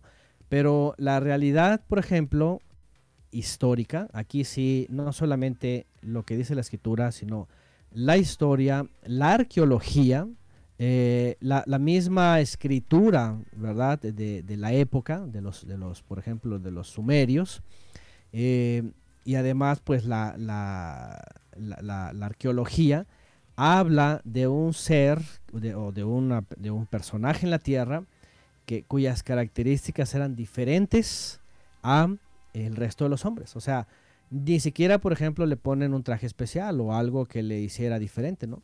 vestía como los demás, pero aquí sí lo ponen más alto, lo ponen eh, dominante, lo ponen que le están dando eh, culto, le están dando un servicio o adoración, se le llama en latín, este, y que, y que tiene un control superior sobre, sobre la gente, ¿no? Y, y además, además de que tiene capacidades superiores, como estratega militar, como político, como gobernante, eh, como todo, ¿no?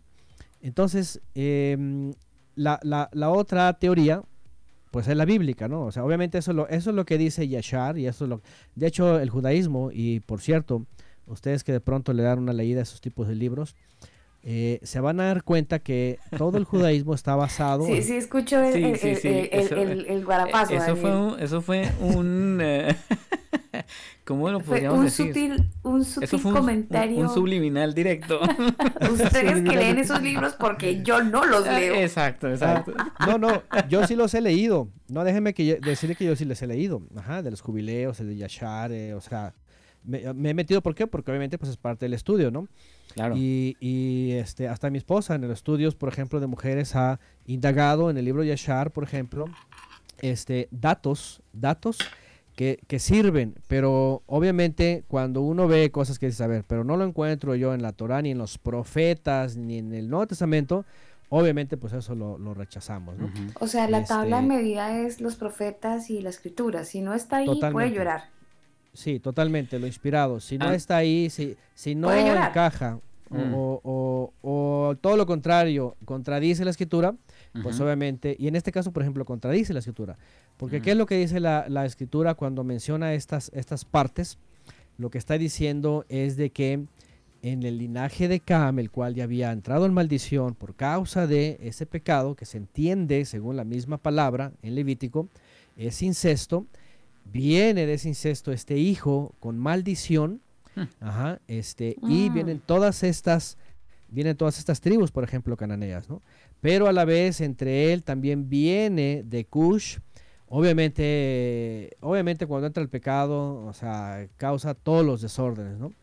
A, lo que voy es esto, es, eh, vale la pena, porque no está desconectado, o sea, si, si vamos por ejemplo de Deuteronomio, Ahí hay muchos datos sobre los gigantes, sus tamaños, sus medidas, hasta sus camas. Hay un, hay un texto donde dice hasta la cama de qué tamaño era, ¿no? Dos metros y medio, ¿no? Los dedos, tenían este, seis dedos en las manos. Exactamente, o sea, por ejemplo, ¿no? Entonces, pero a lo que voy yo es, no ocupamos en Génesis 10, por ejemplo, tantos datos, sino que nos está enlazando a los mismos tipos de personaje, que por sus capacidades que tenían, ¿verdad? Este, eh, llegaron a dominar, ¿no? Eh, bueno, eso es mi opinión respecto a lo que yo leo, ¿no? Obviamente cualquiera va a decir, no, yo creo que era el traje poderoso, ¿no? Bueno, está bien, no se respeta si, si por ejemplo, el judaísmo, el judaísmo dice que era eran las pieles con las que se vestía Adán, como, como se lee en el libro de Yeshua, ¿no? Y, eh, pero lo otro es de que, que él mismo, ¿verdad? y, además otra cosa importante aquí, esto que, se leyó hace rato, que dice que era valiente cazador delante de. en, el, hebreo aparece la palabra eh, al-panim, ¿verdad? Y panim viene de fené, que es el rostro, ¿eh? la cara, o sea, es rostro o cara, que obviamente está hablando como si estuviera alguien enfrente, ¿verdad? Que se le, que se le contrapone, ¿no? Y hay algo muy interesante aquí porque por ejemplo, cuando se habla del mensajero del rostro en, la Torah, eh, eso aparece en Éxodo, eh, que está refiriendo al Mesías, es el que le representa al Creador en la tierra, eh, porque es el que se aparece regularmente a los patriarcas, a los profetas, que como porta el nombre, obviamente, es representante y se le conoce como el rostro del Eterno. Entonces, ese es otro dato interesante porque en hebreo lo que podemos ver es de que el creador tiene un orden de gobierno que quería establecer en la tierra, obviamente, Con, el mismo Mesías, eh, en la descendencia, eh, pero ¿qué es lo que pasa? Que viene el hombre y se le contrapone, es decir, le hace frente. Oposición a, oposición, Jesús, a Dios básicamente eterno. oposición y entonces se le quiere poner, este, como lo dice por ejemplo el Salmo 2, ¿no? El Salmo 2 es un salmo mesiánico que está hablando obviamente pues del Mesías. Una vez que eh, los reyes de la tierra y los gobernantes, dice, se, se, organizan para romper sus ligaduras, dice, y quitarse las cadenas. Fíjense lo que dice el Salmo 2. Quitarse las cadenas, dicen ellos, porque creen que son cadenas. O sea, la observancia, los mandamientos, la santidad, lo que el Creador quiere, ellos le llaman cadenas, yugos. Entonces, ¿qué es lo que hace Nimrod? Justamente es decir, cortemos las cadenas, ¿sí? rompamos este, sus ligamentos y hagamos acá un gobierno, ¿no? Y, pero, ¿de dónde viene esa idea? Pues obviamente de Satanás, porque Satanás fue el primero que le dice, seréis como el Todopoderoso. Y acá le dice, te voy a dar los reinos del mundo. Y, acá le dice, tú vas a gobernar. Es decir, hay algo más. Obviamente, toda esa fuerza, todo ese poder, pues viene pues nada más y nada más con el enemigo, porque él, eh, eh, Nimrod le hace frente al Todopoderoso. Estar delante de, y cazador, también cazador se entiende, porque si la palabra original viene de, cacería, eh, se entiende que, y la, tradición también este, mm, eh, Sumeria, dice que eh, esta cualidad era muy reconocida por eh, la gente porque les libraba, ¿verdad?, de, animales feroces, ¿no? Era una especie de, este, salvador del mundo hostil que se podía vivir, ¿no? Por las fieras y todo eso, ¿no? Entonces, em, según la epopeya de Gilgamesh también, pues este era un, gigante, ¿no? Y se, dice en las escrituras cuneiformes que Gilgamesh dice que agarraba a los leones como gatitos, los agarraba y mm. los despedazaba y los descuartizaba. Entonces, imagínense en su época, gente ver a un gigante así despedazar los leones, ¿no? Pues, ¿qué van a pensar? Mm. Obviamente era una forma de decir, wow, este, este es este, superpoderes, ¿no? Este hombre mm. es... Eh, y lo, lo, que vamos anclando entonces es de que eran, eran, eran personajes que de una u otra forma estaban eh, em, eh, poseídos finalmente por las tinieblas y que y además además todo lo que iban haciendo por supuesto que era todo en contra del creador me, como que me causa una, una, duda y curiosidad lo que acaba de aclarar Antonio cuando dice que, que él estaba delante de, de, Dios, delante del Señor. Pero ese delante era en contra de él. O sea, está bien Así es que uno diga, voy a ir a, estar delante de Dios? Bueno, eh, hay otra forma que es en la presencia, delante, de la, delante de la presencia o en su presencia. Entonces, em, la, ¿cuál es la diferencia? Em, la intención, ¿sí? La intención. ¿Cómo se le busca? En el caso de Nimrod, lo que leemos, las características, apuntan a que estaba en contra. En contra, sí, estaba en oposición. ¿Por qué? Porque obviamente comenzó a hacer reinos, ¿no? De hecho, de hecho es justamente lo que dice, ¿no? Yo, yo diría más que en contra es como ponerse a la par. Eh, obviamente intentarlo, ¿no? Ajá, sí, como intentarlo, obviamente nadie, sí, sí, nadie puede hacerlo, pero obviamente en el abajo, en la tierra, en, lo que el creador les había establecido, ¿sí? este, mm, eh, sí era posible para ellos, ¿no? Porque ¿qué es lo que dice más adelante? Dice que eh, empezó a construir un reino, dice. ¿sí? Las principales ciudades de su reino fueron Babel, Erech, que es Ur, no es otra, no es otra que Ur, donde estaba Abraham, Ur de los caldeos, Akkad, los acadios, Calné y la región de Shinar, en, en la región de Shinar. La región de Shinar no es otra que lo que se conoce como Mesopotamia. Es toda esa región entre el Tigris y el Éufrates. Toda esa, zona, hasta lo que se conoce hoy día como el Golfo Pérsico, toda esa región de Shinar. Y también es conocida como la tierra de Nimrod, de hecho. La tierra de Nimrod. Ajá, la tierra de Nimrod, así es. Dice, desde esa región Nimrod salió hacia Ashur, ¿sí? Donde construyó, dice, las ciudades de Nínive, que fue finalmente siempre la capital de Asiria. Ashur no es otra que Asiria misma. Rehobot, Ir, Calá y Resén, dice, la gran ciudad que está entre Nínive y Calá. Y, ya, hasta ahí, ¿no? Ya después habla de Misraim y etcétera. Bueno, em, obviamente, ¿qué es lo que estamos viendo? Pues toda una contraoposición, ¿verdad? o contraria al Creador.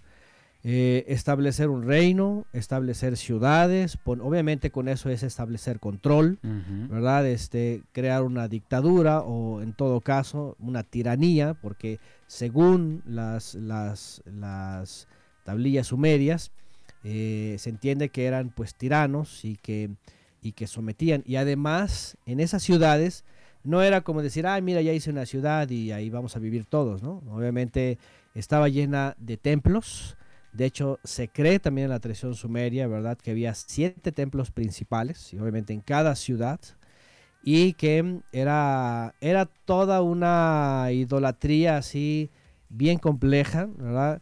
Y bueno, no vamos a entrar en tantos detalles de, de, los dioses sumerios, pero, pero lo principal justamente era eso.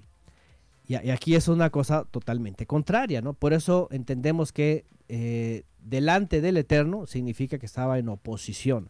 ¿Por qué? Porque toda la, toda la arqueología y toda la historia de todos esos pueblos, lo primero que apuntan son los famosos sigurat, ¿no? Son esos edificios, este, templos de, culto, de ídolo, de astrología y todo lo demás, en donde por supuesto había invocaciones, había sacrificios humanos y, también, según algunas culturas antiguas, pues había había estas, estas presencias superiores, ¿no? Los caídos y tenían ese famoso contacto, ¿no? Y, obviamente pues eso, eso hacía que todos ellos eh, entraran en otros conocimientos, ¿verdad? En otras ciencias que ellos sabían. Y, y aquí es donde vienen las respuestas sobre las pirámides y sobre construcciones y todo esto, ¿no? Y cómo, cómo tenían tanto conocimiento, ¿no? A veces yo he mencionado eh, aquí en México, por ejemplo, que hay lugares arqueológicos y hay pirámides impresionantes. Es una cosa bárbara, una cosa que cuando uno ve dice, ¿cómo, cómo es posible que hicieron esto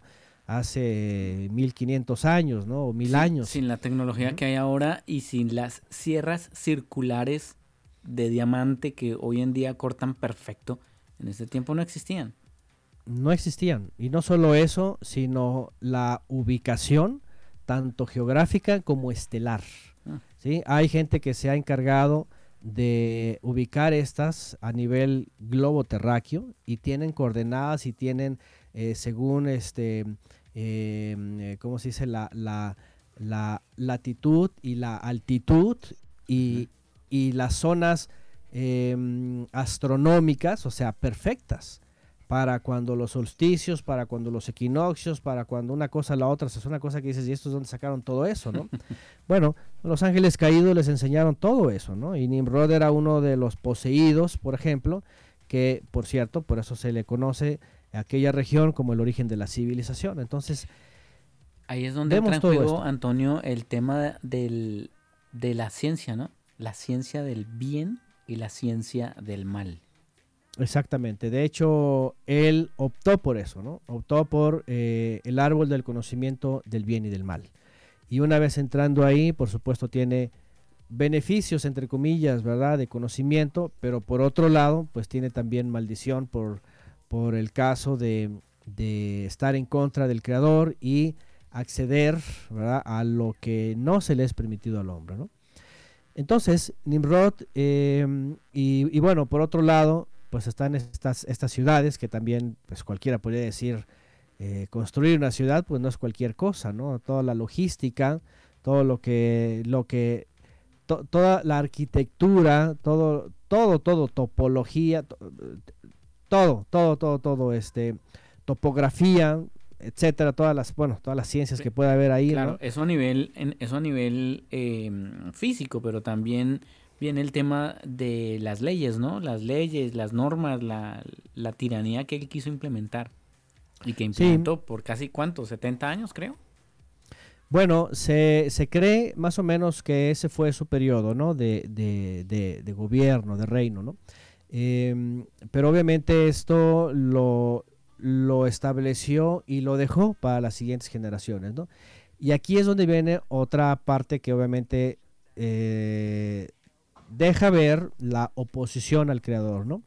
El establecer eh, un gobierno mundial, un gobierno mundial, eh, y bueno, para eso hay que ir también al capítulo 11, donde se habla de la Torre de Babel, porque mm, ahí se entiende que es eh, la misma época, son contemporáneos de lo que está pasando aquí. Y aquí sí se habla de que tienen un solo idioma, entiéndase lo que se dijo antes, que fue después cuando se dispersaron y, empezaron a vivir en las cosas, todo lo demás.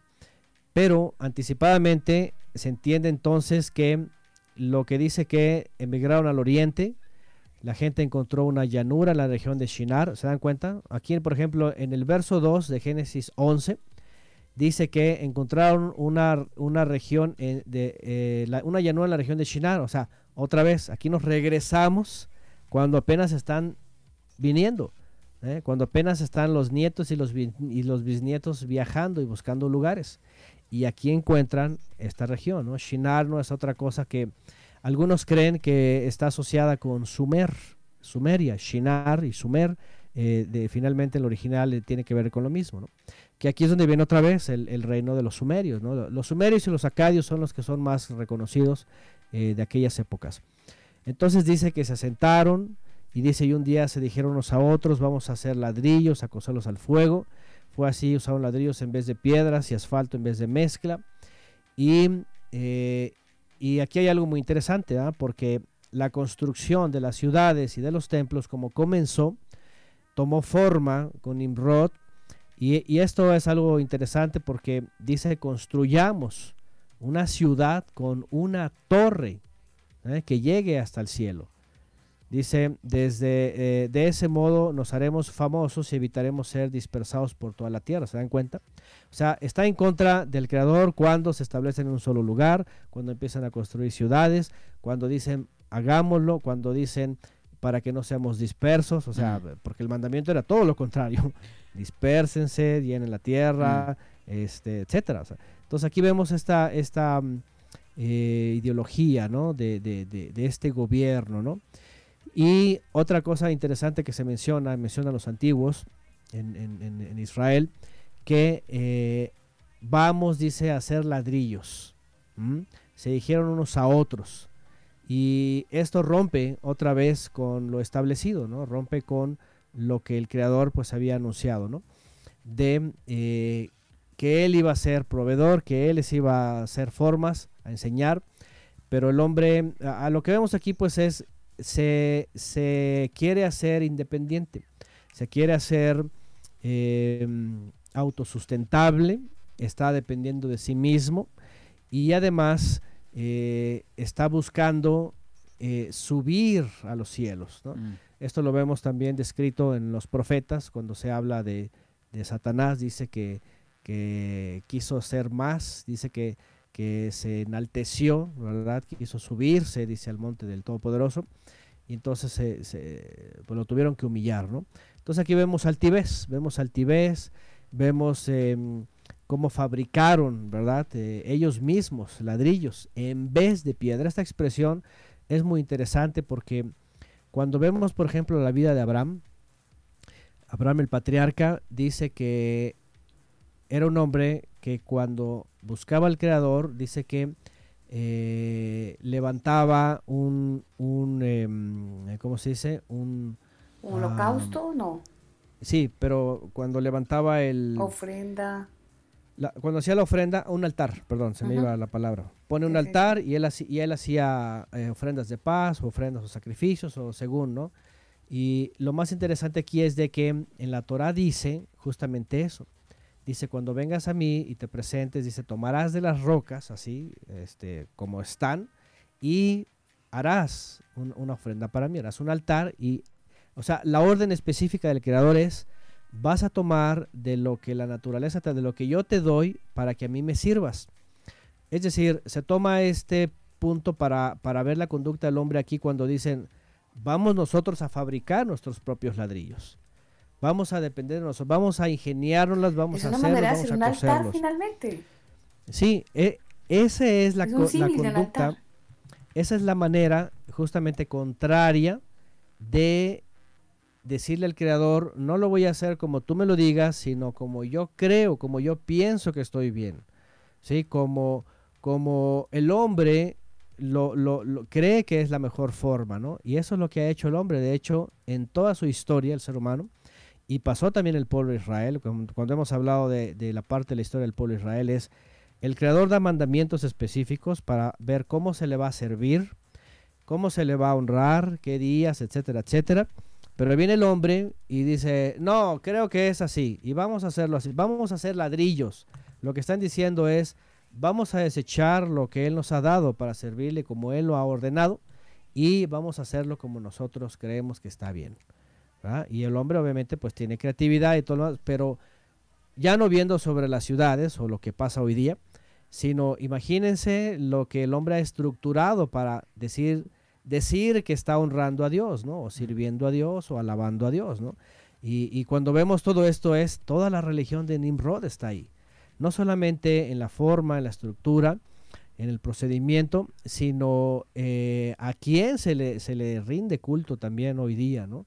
A, través de, todo lo que se conoce como liturgia. ¿no? Por, eso, por eso al principio decíamos, ese Nimrod fue el primer Constantino. ¿no? Constantino no hizo otra cosa que dejar por un lado eh, la ordenanza de cómo se le debe de servir al Creador, lo que Él ya ha establecido, incluso la roca que el, Creador puso, la roca fundamental que se le conoce como la piedra angular, y la hizo a un lado para empezar a establecer ídolos, que les puso nombres, ¿verdad?, de Mesías y lo que sea, pero ídolos, o sea, Nimrod realmente está metido en todos estos sistemas, religioso, eh, político, ¿verdad? Este, y, de ahí póngale el nombre lo que sea, Porque estamos hablando de que todos los pueblos, por ejemplo, Babilonia, los egipcios, eh, se acuerdan de los, de los, de los Eleusidas y su gimnasio y todo esto,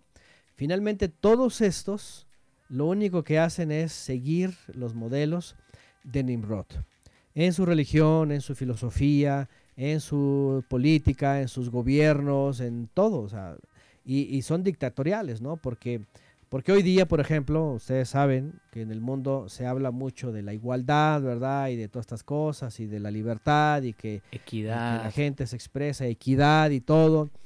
Pero la realidad es de que si tú quieres buscar un lugar, si nosotros como creyentes queremos buscar un lugar en el mundo, en la equidad de ellos, somos rechazados. No, no. ¿Eh? Eh, ahí no hay, ahí no, no, el religioso, tú no entras y que porque esto, porque, o sea, ¿Por qué? Porque es un sistema, ¿verdad? Este, dictatorial o más bien este, tirano. En contravía de, sus, de, sus, de su filosofía de vida.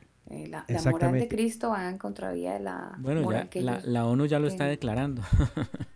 sí, y, y, fíjense que están justamente eh, todo ese sistema en contra justamente de la verdad, justamente el creador. Hace tiempo que yo mencioné, por ejemplo, eh, eh, este edificio, ¿verdad? Que está de, las Naciones Unidas, ¿no? Que está en, creo que está en Holanda. Este, ¿cómo se llama este mm, organismo? Pues sí, de las Naciones Unidas, la ONU. Eh, no sé si ustedes lo recuerdan, que está, está hecho como una torre de Babel. No sé si ustedes lo recuerdan. No, pero vamos a Google. Busquen el edificio de la ONU que está en Holanda, si no me lo recuerdo, está en Holanda. Este, y a ver si es ese. No, sí, hay, hay que buscarlo, no, lo vamos a googlear ahora en este mismo momento. Ok, bueno, hay un edificio que, ¿cuál es este? Es el que parece, no me acuerdo si es de la ONU o es de, no, ¿cuál es? A ver, déjenme ¿Será la Haya? No. Está en la Haya, me parece que sí. ¿Qué, qué organismo está ahí internacional? La Haya. A ver, eh, no. La Haya, no, no, la Haya me muestra otro edificio. Pero no sé, Daniel, si usted lo está googleando también para... Por supuesto, aquí estoy haciendo la tarea, pero... Mm, a ver, ahorita, que alguien lo, vaya encontrando, pero lo que en Suiza, dicen por acá, bueno, em, eh, lo que quiero decir es esto, miren, eh, el sistema de ahora, qué interesante porque Ahora, obviamente, la famosa Torre de Babel hoy día tiene una figura así eh, cilíndrica hacia arriba, Y está basada en un pintor de la época medieval, si no me lo recuerdo, o posterior a la época medieval. Fue, fue una pintura que como que ganó el premio, ¿no? Y, hoy día está representada la Torre de Babel así como cilíndrica, a medias eh, de construir, como que está incompleta. Em, es, esa figura la han tomado hoy eh, em, para hacer este edificio y ahorita se me fue el, dato, pero a ver si alguien por ahí lo, encuentra. Dicen por acá es el Fondo Monetario en Suiza, no estoy seguro. Bueno, a ver si alguien lo, ubica bien. Pero lo que estoy diciendo es, fíjense cómo la, la influencia de Nimrod, aún entre las naciones o aún entre, entre comillas, ateos o aún entre llámese como se llame, eh, todos los que integran, todos los países que integran, que, son de diversas religiones, eh, incluido Estados Unidos, que, por muchos años se creyó que era el país cristiano y todo lo demás, pero la realidad es de que eh, es parte de lo mismo. ¿sí? y el sistema de Nimrod está justamente hoy establecido, y está establecido con todos estos organismos ya sea la ONU, ya sea el Fondo, el FMI, ya sea la Organización Mundial de la Salud, por ejemplo, que hoy día está en boca de todo el mundo. Ustedes ah. saben que la OMS, su logotipo, ¿verdad? Es, es el caduceo, esta serpiente, ¿verdad? Que está subiendo. Es el edificio del este Parlamento Europeo. Ah, es del Parlamento Europeo. Ahí está, ya, ya lo encontraron. Entonces. Ahí gracias a, eh, Enrique, a ver, no, Harold Nova nos, nos da el dato y sí, efectivamente. Ándele, sí, el edificio del Parlamento, Parlamento Europeo. de, de la Unión Europea. Fíjense nada más. O sea, cualquiera que puede ver esto, por ejemplo, y estamos hablando de, de, de, las naciones que se convocaron ahí, pues cualquiera decir, pues esto está, lo que están intentando es la figura de la que se conoce como la Torre de Babel, ¿no? Hasta está inconclusa, ¿no? Y, y, y es que no solo que sí existió y no solo que sí ocurrió todo esto, sino que sigue presente, ¿no? En estos organismos, en estos países, eh, el control y, y bueno, no, no leímos más en Génesis 11, pero dice ahí que el Eterno descendió para observar la ciudad y la torre que los hombres estaban construyendo, dice. Y se dijo, todos forman un solo pueblo y hablan un solo idioma. Eso es solo el comienzo de sus obras. Imagínense lo que el Creador mm. estaba viendo hacia futuro. Todo lo que se propongan, dice, lo podrán lograr. Será mejor que descendamos a confundirlos, dice, su idioma para que ya no se entiendan entre ellos mismos. De esta manera, dice el Eterno, los dispersó desde allí por toda la tierra y por lo tanto dejaron de construir la ciudad. Por eso aquel lugar se fue llamado Babel, dice aquí, ¿verdad? Confusión y aunque, aunque algunas personas... Este eh, Antonio, algunas personas dicen que Nimrod no era como tan responsable de, la construcción como tal de la torre de Babel porque dicen de hecho que no, que no estaba en ese, en ese momento en, ese lugar. Dicen que estaba en la región de Sinar cuando, cuando empezó todo el tema de la construcción. Entonces no le atribuyen 100% porque además la Biblia tampoco menciona directamente que él haya estado eh, en, en el momento dado de la construcción. Lo asume, pero algunos dicen que no, que efectivamente él no estaba, sino, sino estaba en otro lugar. Sí, por eso mencioné al principio que pareciera que es contemporáneo. No se menciona su nombre ahí, de hecho. Y de hecho ahí aparece que la, gente dijo en general, ¿no? Pero eso fue como, como, podríamos decirlo, la antesala, porque ya cuando viene Nimrod, él sí lo hace. Él sí lo hace. ¿Qué es lo que hace? Pues funda las ciudades, ya incluso con los idiomas diversos, ¿no? Él se organiza y funda las ciudades y, eh, y aquí es donde se conecta, porque una de sus ciudades es Babel. aquí es donde se conecta, porque lo otro está hablando del mismo Babel, confusión, pero lo más interesante es que la misma Biblia relaciona eh, a, a, Babel como una de las ciudades de Nimrod. Entonces como que está conectado. Pareciera que vinieron todos ellos de Ararat, porque así dice la Biblia, que ahí descendió el arca y descendieron hacia la zona de Shinar y ahí empezaron a, tener esta idea y después Nimrod es el que la retoma, porque ya desde ahí ya se ve rebeldía, en contra de lo que dijo el Creador. Y aquí es donde viene la intervención finalmente de, Satanás usando Nimrod y Nimrod justamente es el que ya finalmente encabeza lo que se quería hacer al principio. Obviamente ya en el reino de Nimrod ya no prevaleció o ya no intentó hacer eh, lo que se conoció como la torre, que no es otra cosa que un sigurat. Y lo que hace Nimrod es eso, poner varios en, en las ciudades que él estaba construyendo que eso se sabe hasta después, en la época de los sumerios se sabe que estaban estos siete que eran los, los templos más importantes de toda la región. Y, eh, pero bueno, finalmente Nimrod lo lleva a cabo. ¿Por qué? Porque ¿qué fue lo que hizo Nimrod? Hicieron ladrillos, los cosieron, hicieron ciudades, armaron toda una civilización, levantaron todos estos templos. Obviamente él le, le siguió con esto, ¿no? Fíjense lo que el creador dijo los vamos a confundir y ya van a desistir, ¿no? Y Nimrod viene y con todo y eso hace su propio reino, ¿no? Obviamente después vemos divisiones, él muere, eh, se entiende que fueron como 70 años, 69, 70 años su reino, y vienen otros que empiezan a pelear, aquí lo que viene en la época de Abraham, como la, guerra de los reyes, ¿se acuerdan? Eh, que, lo, que el Orduamer con todos los reyes de Oriente y vienen con Sodoma y Gomorra y vienen cuando pasa lo de Lot, todo eso. Pero, ¿qué es lo que vemos?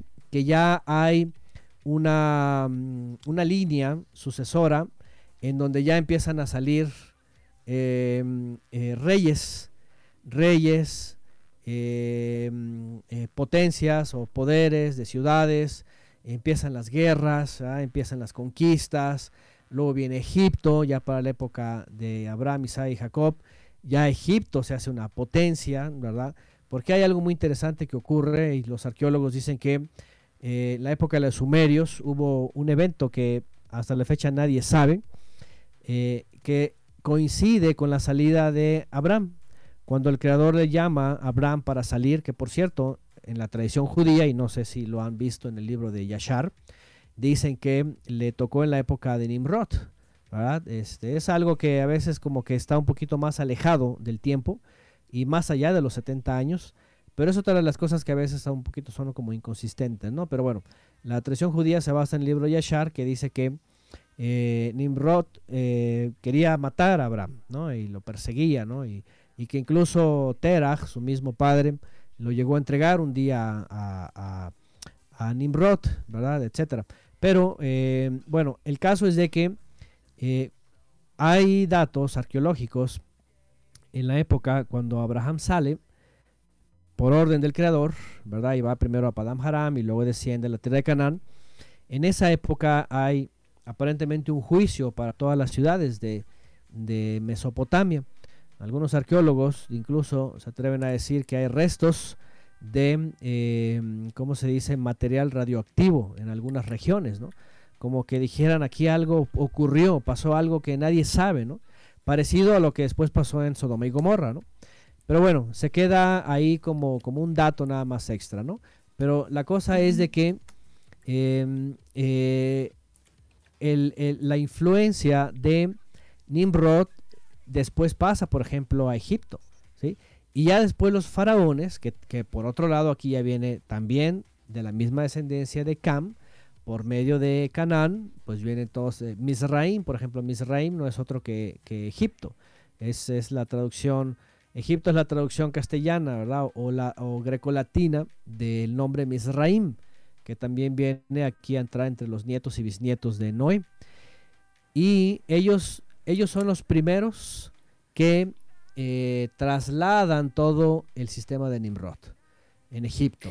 Antonio, Antonio, eh, volviendo al tema eh, de, de, Nimrod, ese hombre como, como, como constructor, que es básicamente el perfil que se le da también desde la Biblia, me preguntan si es por eso que la logia masona también le rinde culto al gran, el gran arquitecto Nimrod, eh, que es como, como básicamente el símil que tienen ellos, dando a entender que obviamente su esencia es, es la misma, Nimrod. Sí, eh, bueno, la masonería tiene varias divisiones y, ajá, y este, y hay, hay diferentes posiciones, ¿no? Hay unos que dicen que el primer gran masón pues fue Adán, ¿verdad? Eh, otros dicen que Caín, y ya de ahí se viene, ¿no? Otros dicen que el mismo Noé porque construyó el arca, etc. Siempre están apuntando a constructores, ¿no? Hay otros que dicen que comenzó con Salomón, el, gran constructor del templo, ¿no? Pero sí hay una línea, eh, aparentemente, dentro de la masonería, que le dan el crédito a Nimrod, ajá, porque pues también fue constructor, ¿no? Constructor de ciudades, ¿no? Porque pues la masonería viene de esa filosofía, ¿no? Los constructores o el constructor del universo le llaman ellos, ¿no? Eh, el grande constructor y luego acá abajo los constructores le llaman, ¿no? Entonces, este, sí, hay, hay alguna, algunas logias que, creen que fue el, primer albañil o constructor, se le llama. Ya, interesante. Gracias. sí. Bueno, de ahí en más, pues no queda más que eh, puntualizar algo que yo creo que algunos tienen que saber, porque no todos se han percatado, ¿verdad?, de lo que el creador ha querido siempre con la humanidad desde el principio, ¿sí? Y aquí va a entrar, yo creo que el tema más, más importante, de eh, un creyente en relación al personaje de Nimrod. Nimrod, primero ya vimos que se opuso al Creador. Todo lo que él estuvo realizando era contrario a lo que el Creador le había dicho a Adán y Eva, ¿no? Los primeros. Em, obviamente, eh, salirse del orden del Creador, tomar del fruto del conocimiento del bien y del mal, em, tener este contacto con seres caídos, empezar toda esta rebeldía, ser un tirano, construir ciudades, todo esto, básicamente todo, todo, todo. Por eso se le, se le quedó marcado en la Biblia como Nimrod. De hecho, o sea, ese nombre viene de rebelde, ¿no? Viene de rebelde. Otros creen que su nombre realmente era otro, ¿no? Eh, eh, algunos incluso dicen que es Gilgamesh, otros dicen que era Sargón el Grande, etcétera. Hay muchas dificultades respecto al nombre y a identificarlo con algún personaje, pero mm, la, Biblia lo marca como Nimrod, como el rebelde, ¿no? Y, el lugar, ¿verdad?, eh, de una de sus ciudades, por, como confusión, aunque hay otras versiones también, que cuando él le llama Babel a una de sus ciudades, em, dicen que eh, Bab, él, también es una palabra en hebreo que, que significa puerta de él o puerta de Dios, eh, se traduce, ¿verdad? Él, él significa realmente poderoso, ¿no? Eh, o fuerza. Entonces, este, pero que Babel le puso así porque era el lugar principal en donde hicieron una puerta para los seres caídos, ¿no? Una especie de portal dimensional. Bueno, em, la parte que el creyente tiene que saber finalmente es esta. Voy a, voy a tratar de hacer una remembranza de lo que el Creador ha querido con nosotros, como, como nos lo ha dicho una y otra vez, pero como el hombre ha decidido obedecer al hombre, finalmente, ¿no? ¿Qué es lo que quiso el Creador al principio con Adán y Eva? Porque dice que les preparó un huerto, los puso ahí y les dijo, eh, eh, encárguense de la tierra, labren la tierra. De hecho, no los dejó nada más ahí eh, paseando, sino ahí aparece que iban a labrar la tierra. El problema posterior fue con el sudor de su frente y con los espinos, los cardos y todo lo que ya sabemos, ¿no? Pero al principio les pone un lugar para que eh, fructificaran la tierra, ¿no? Se multiplicaran y, llenaran la tierra. Y dice eh, Génesis, en el principio, que la presencia divina estaba delante de ellos. Dice eh, incluso en la, en, la, en la, traducción que se paseaba entre ellos, ¿no? O sea, o sea, la presencia divina estaba con ellos. Obviamente no había religión, no había templo, no había sinagoga, no había nada de estas cosas. ¿Por qué? Porque el Creador jamás eh, quería esto, ¿no? Y quería, quería habitar en medio de ellos. Pero cuando obviamente ellos desobedecen y se van eh, ambicionando, ¿verdad? Y codiciando lo que se les ofrece por el enemigo, entonces conocen el pecado, conocen la transgresión y dice la escritura que la presencia divina se retira. De pronto dice que le habla de lejos, ¿dónde estás? ¿Por qué te escondes? Pero a partir de ahí fueron echados del huerto del Edén, de, este lugar, y el lugar fue cerrado y entonces ellos experimentaron la consecuencia del pecado. Y además de que iban a morir, ya tenían sus días contados, también su alma iba a ser retenida por la muerte, porque ya estaban ya estaban infectados ¿no? con, con, el pecado. ¿no? Bueno, ¿qué es lo que ha querido el Creador con ellos? Finalmente les vuelve a instruir, ¿verdad? Para que permanezcan en Él. Y aquí vemos dos figuras. Abel es el que está atento a agradar al Creador, dice que ofrece eh, lo que el Creador espera. Caín no lo hace y aunque le dice, Tú puedes obedecer, el pecado está ahí a la puerta, pero si tú vences, entonces, pero Caín no, se deja llevar por su, ¿verdad? Todo, su, odio, etcétera, mata a su hermano, ya sabemos todo lo que viene aquí, y deja el Creador al ser humano para que pueda buscarle. Vemos en la escritura que sí, se, se menciona un linaje, dicen que buscaban al Creador y que lo invocaban, Pero por otro lado vemos otro linaje que se empieza a destruir y hasta la época de Noé ya hay un desorden, ¿sí? Ya hay un desastre y, y, ya no tiene solución. El creador tiene que acabar con eso, ¿no? Y obviamente, lamentablemente, pues tiene que, que, tienen que morir muchas personas. Todos los que vivían en aquella época.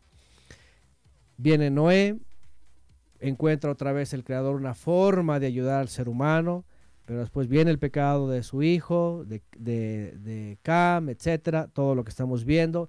Viene Nimrod, viene otra vez a traer el desorden, traer su control para él mismo.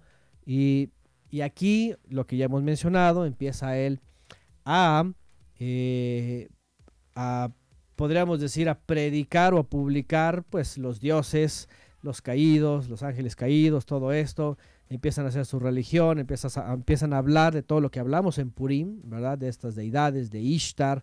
Ahí es donde, por cierto, por cierto, dicho sea de paso, ya en todos esos pueblos, esas culturas, ya Ishtar ya era, antes era Inanna, la primera fue Inanna, en la época, según los sumerios, acadios, según Ur de los caldeos, dependiendo del lugar, pero estaba la diosa, eh, la reina del cielo le llamaba, ¿no? Y, y, ahí viene toda la gama de los dioses sumerios, ¿no? Y lo que hace Nimrod finalmente establecer eso. Y cuando crea ciudades, crea templos.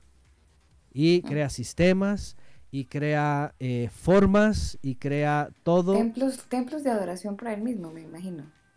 Bueno, para él mismo para y las para... Deidades. Y para las deidades, sí, porque se, se, adoraba, se adoraba a Ishtar, se adoraba a Marduk, se adoraba, por supuesto, a Anu. La, la, la triada y aquí venga, vengan al, término triada, lo, primero, la primer triada ¿eh? que se conoce en la antigüedad de, la religión de, de, Nimrod es la triada de Anu, Enlil y Enki.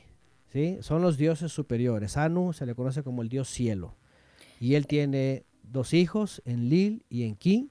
Y estos en la religión sumeria eran la triada de los dioses superiores. Ya después vienen otros más. Antonio, un paréntesis. Eh, eh, de ahí es donde se despliega una teoría de que la Trinidad cristiana tiene una connotación pagana. Bueno, si nos basamos a todos estos datos, eh, las triadas se ven en Sumer, en Acadia, en Babilonia, en Egipto, en todos lados. Entonces, em, bíblicamente obviamente nunca ocurre esto, ¿no? No hay, no hay nada que el creador, todo lo contrario, de hecho en la Torah, en, la, Biblia, en Génesis, em, eh, bueno, esto ya aparece en Éxodo y en, em, ¿dónde está? En Números, donde dice que el Eterno es uno, es uno y único en el famoso Shema Israel, ¿no? Que también se lo preguntan al Mesías, ¿no? Le, dicen este, cuál es el, principal mandamiento y, cuando responde el Mesías, escucha Israel, el Eterno es uno y único. Pero hay gente, Antonio, que atribuye la Trinidad de Dios con la Trinidad, Trinidad del hombre, espíritu, alma y cuerpo. No, y lo oh. otro es que cuando Jesús es bautizado, dicen que la mejor muestra de, la manifestación de la Trinidad es cuando el Padre habla, he aquí mi Hijo amado en quien tengo complacencia, está el Hijo físicamente en acto de obediencia al bautismo y el Espíritu Santo que va en forma de paloma. Hay mucha gente que dice, la Trinidad está explícita y está en la Biblia, ¿cómo la van a negar? Mm, no, pero ahí no dice que es Trinidad, ni tampoco habla, ¿verdad?, del Dios Trino, o sea, son cosas muy diferentes. O sea, el hecho de que el padre reconozca, por ejemplo, al Mesías como su hijo, por decirlo, no, no, no cabe para decir, ah, mira, ahí está. Y, además, por otro lado, la Trinidad dice que son tres en uno. ¿Sí? Y, y aquí estamos viendo dos diferentes. Hasta el Todopoderoso en los cielos, reconociendo al Mesías que es el Hijo, que es el enviado de él. Entonces no cabe en un Dios trino, ¿no? O sea, tres en uno, o sea, cómo se divide, ¿no? Cómo se separa, ¿no? Y por otro lado, la presencia divina que desciende tampoco lo puedes separar como alguien que es parte de, pero se divide. la presencia divina simplemente es la unción. Para eso obviamente hay que conocer pues la Biblia bien, ¿no? Porque cuando se habla de Mesías, ¿ustedes saben qué, qué, qué significa Mesías, por ejemplo? Creo que es Salvador o el ungido. A ver, aquí mencionaste dos palabras. ¿Qué es Mesías? El ungido, creo. Sí, sí. la, palabra viene de Mashiach. ¿sí? Por ejemplo, a David se le llamó Mashiach. Mashiach ¿sí? ¿Ustedes sabían que a David se le llamó Mashiach? Mm, no. no. No, no, En segunda, en segunda de Samuel, al final, cuando se habla de David, el dulce cantor de Israel, dice ahí el Mesías del Todopoderoso. ¿Qué les parece? ¿Ustedes sabían que a Aarón se le llamó Mesías? No, menos. No, bueno, a Ciro se le llamó Mesías. Hay varios personajes que se le llamó Mesías. ¿Qué significa Mashiach? Mashiach eh, simplemente es alguien que el Todopoderoso elige para poner su presencia divina.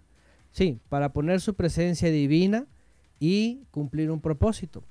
Entonces, cuando cuando dice el Evangelio que la presencia divina viene como forma de paloma sobre él, eh, es lo que el Padre de él en parte le da para ungirlo y elegirlo y hacer la voluntad del Creador. O sea, no es una tripartita cosa que aparece ahí y que es independiente y a la vez es parte de. No. ¿Sí? Por ejemplo, y, ahí les va lo más, ahí les va lo más interesante. Ustedes son, eh, ¿cómo podríamos poner? Mesías, ¿ustedes son ungidos? Eh, yo creo que sí, según la definición que acabamos de entender, por supuesto. Por supuesto que somos ungidos, o sea, nosotros recibimos la unción que el Mesías recibió. Y ahí les va. Y por eso significa que seamos parte de una Trinidad, porque si no seríamos seríamos cuántos seríamos entienden entonces bueno sí, sí, entiendo. Eh, aquí lo importante es esto. Aquí lo importante es de que qué tiene que ver Trinidad y este pasaje si es lo mismo si tiene que ver con otra cosa si no es parte de porque porque la pregunta es eh, cómo es posible que puedan asociar eh, esto y ya decir estrino, ¿no? Porque la Biblia nunca dice que estrino, por ejemplo. ¿no? Y bueno, a lo mejor ese es un tema que se abarcará en otro sí, eso va a ser va a ser para otro episodio del combo, Antonio, y yo quiero a esta hora eh, aprovechar de saludar a, la gente que está conectada a 11 de la noche, dos minutos. Eh, hay mucha gente conectada, no creo que alcance a dar el nombre de todos, pero pues, eh, bueno, Violeta Natalie, Jaral Nova, Enrique Vera, Marcela Araya, eh, Javier Rocha, Ian Chandía. ¿Quién más está por aquí? No, es que hay mucha gente. Bueno, para todos y los que no, no alcanzo a dar los nombres de los que están conectados, pues un abrazo muy especial. Muchas gracias por, por estar conectados acá al combo, por acompañarnos en este, en este tiempo de combo, que además ha sido eh, o es, ha estado muy, muy interesante el tema. Vamos a hacer una pequeña pausa musical porque por aquí me están levantando la mano eh, los señores de eh, Big Daddy y eh, quieren acompañarnos con esta excelente canción que se llama Redeem. Eso es lo que usted y yo somos, somos redimidos.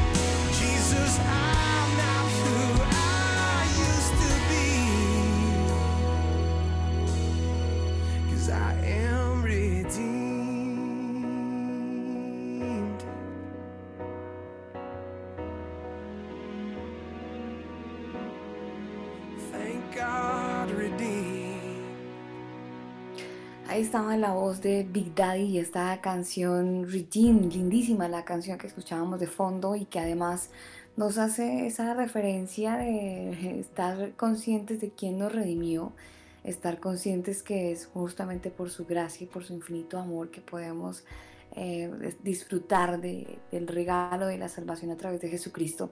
Eso es lo que dice esta canción, Daniel. Eh, Redeem, yo soy redimido, es la canción de Big Daddy. Exactamente, eso es lo que nos recuerda esta canción eh, de que usted y yo somos redimidos siempre y cuando aceptemos el sacrificio de nuestro Señor y que pues tengamos la actitud de, de aceptar eso, ¿no? Reconocer. Así es. Reconocer, aceptar y obedecer. Tres pasos, reconocer, aceptar y obedecer. Ya son las 11 de la noche, 8 minutos, es martes 19 de mayo, saludando a toda la gente que está conectada con nosotros en algún lugar del mundo. Ustedes lo hacen a través de elcombo.com. En este momento en vivo también lo hacen algunos amigos conectados a través de mixlr.com slash elcombo. Y eh, algunos otros se van a conectar mañana a través del podcast. Es muy sencillo para que lo puedan, nos puedan ubicar. Es, van a eh, bueno, Spotify o pueden ir a Google Podcast o Apple Podcast. Y, y, eh, también de, ay Dios mío, me olvidé. In- Index, ¿me dijo, ¿me dijo usted? Evox. No, Evox. Evox, ajá, también estamos ahí. Index es otra cosa. Bueno, pero estamos en Evox como arroba el combo oficial. Y ahí van a encontrar los episodios de los programas que hemos tenido y en especial esta serie de los martes. Ya hay una primera serie con Antonio, que es las fiestas bíblicas, están todas las fiestas explicadas al detalle. Y ahora esta segunda serie de personajes bíblicos.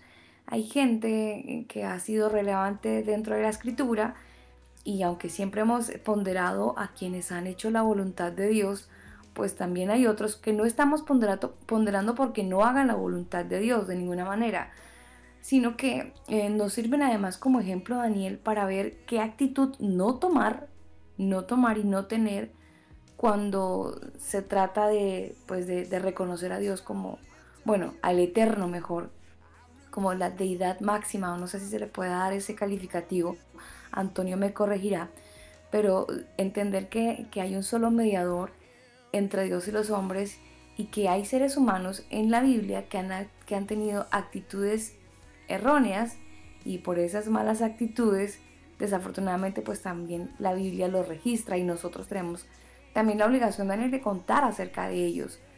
Eh, no, no, para ponderar su, su desobediencia, sino para, para, dejarlo como reflejo y, y ejemplo para que cada uno pues no cometamos los mismos errores finalmente. Así es, exactamente. Eh, Antonio, eh, ya para finalizar entonces, eh, ¿tú qué nos recomiendas con respecto? No sé si hay algo que terminar, Daniel. Yo creo que sí. para redondear el, tema exactamente. Nimrod. No es con N, sino con M. Nimrod. Nimrod. Sí, sí, porque ninguna cosa es diferente. es Nim, con M.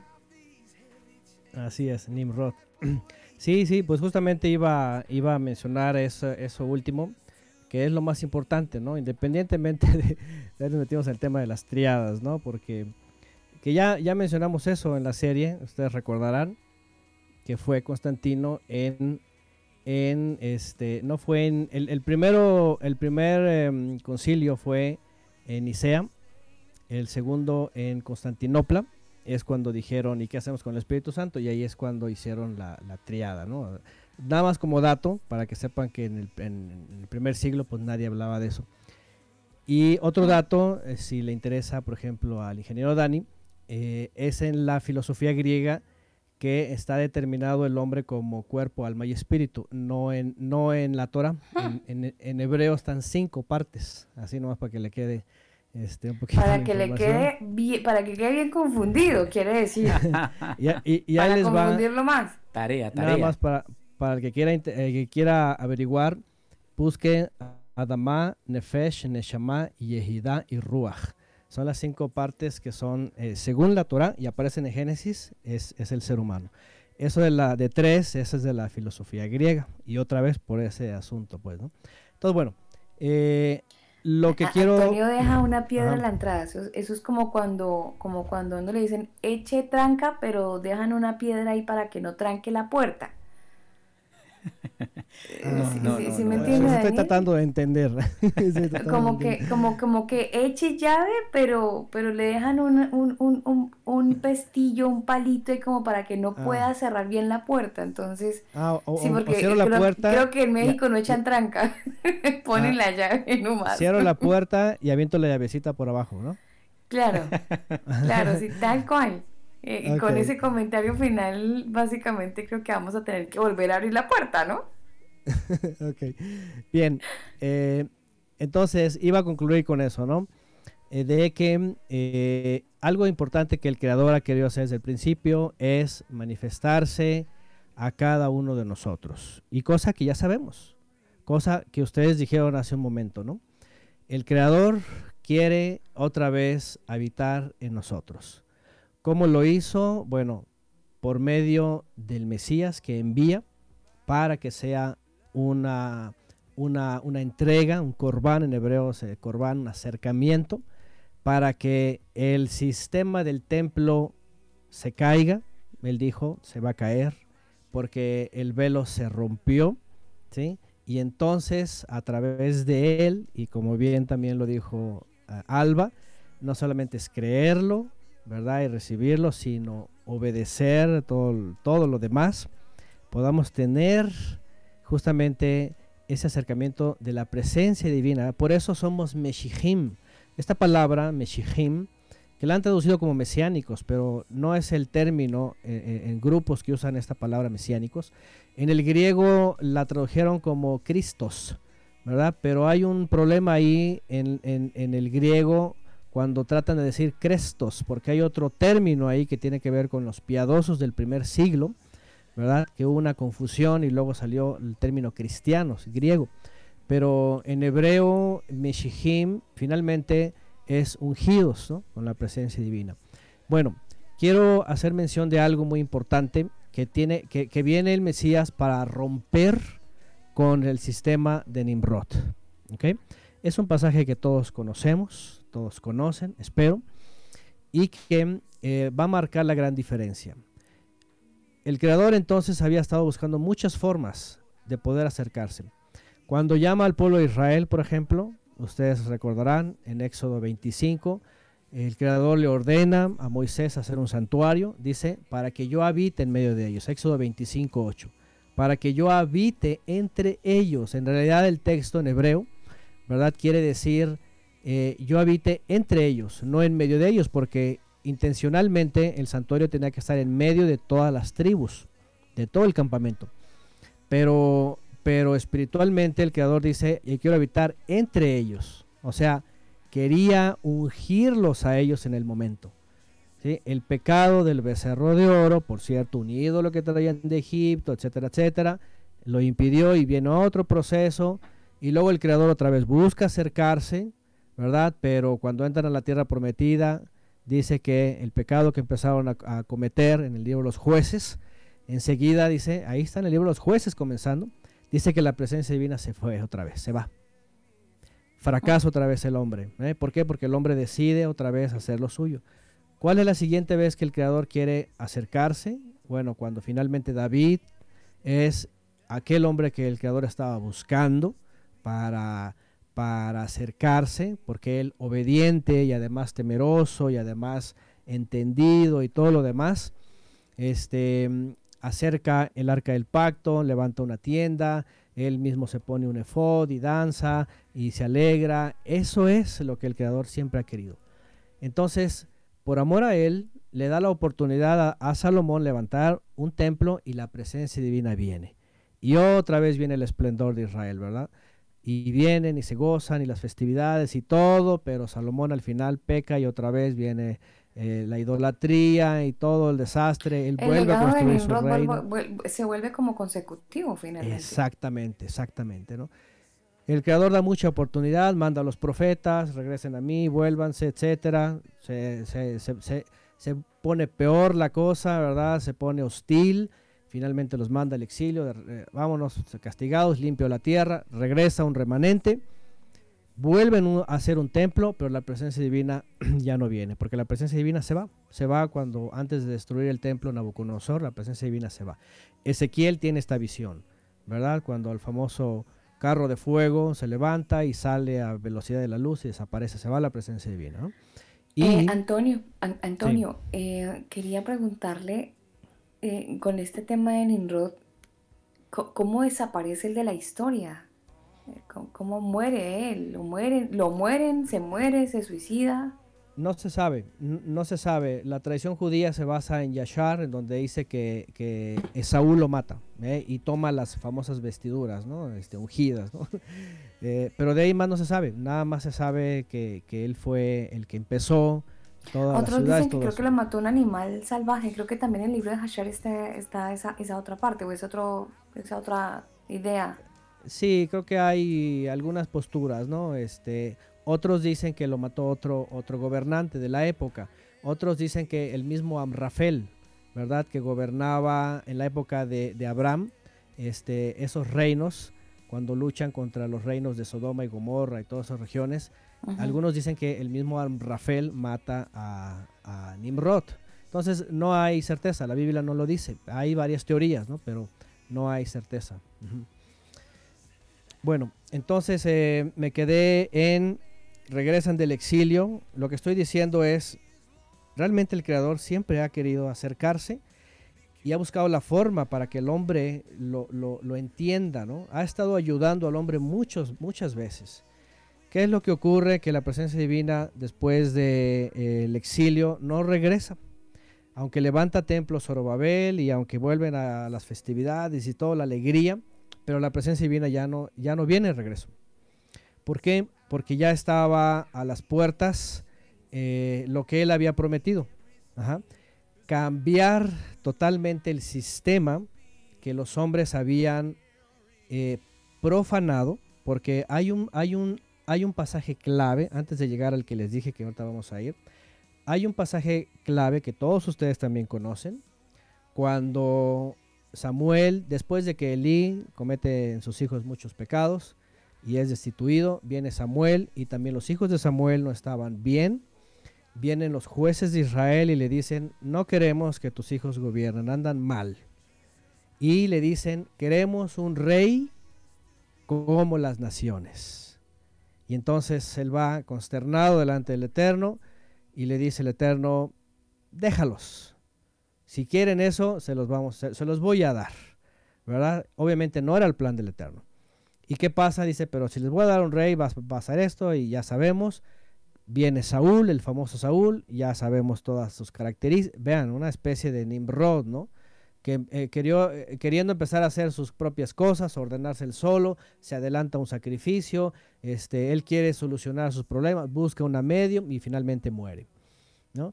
Viene David y medio soluciona y como que les da la oportunidad al Creador y por eso viene el templo, ¿no? Pero al final, ¿qué es lo que había prometido el Creador? Yo quiero ser rey, yo quiero reinar sobre ustedes.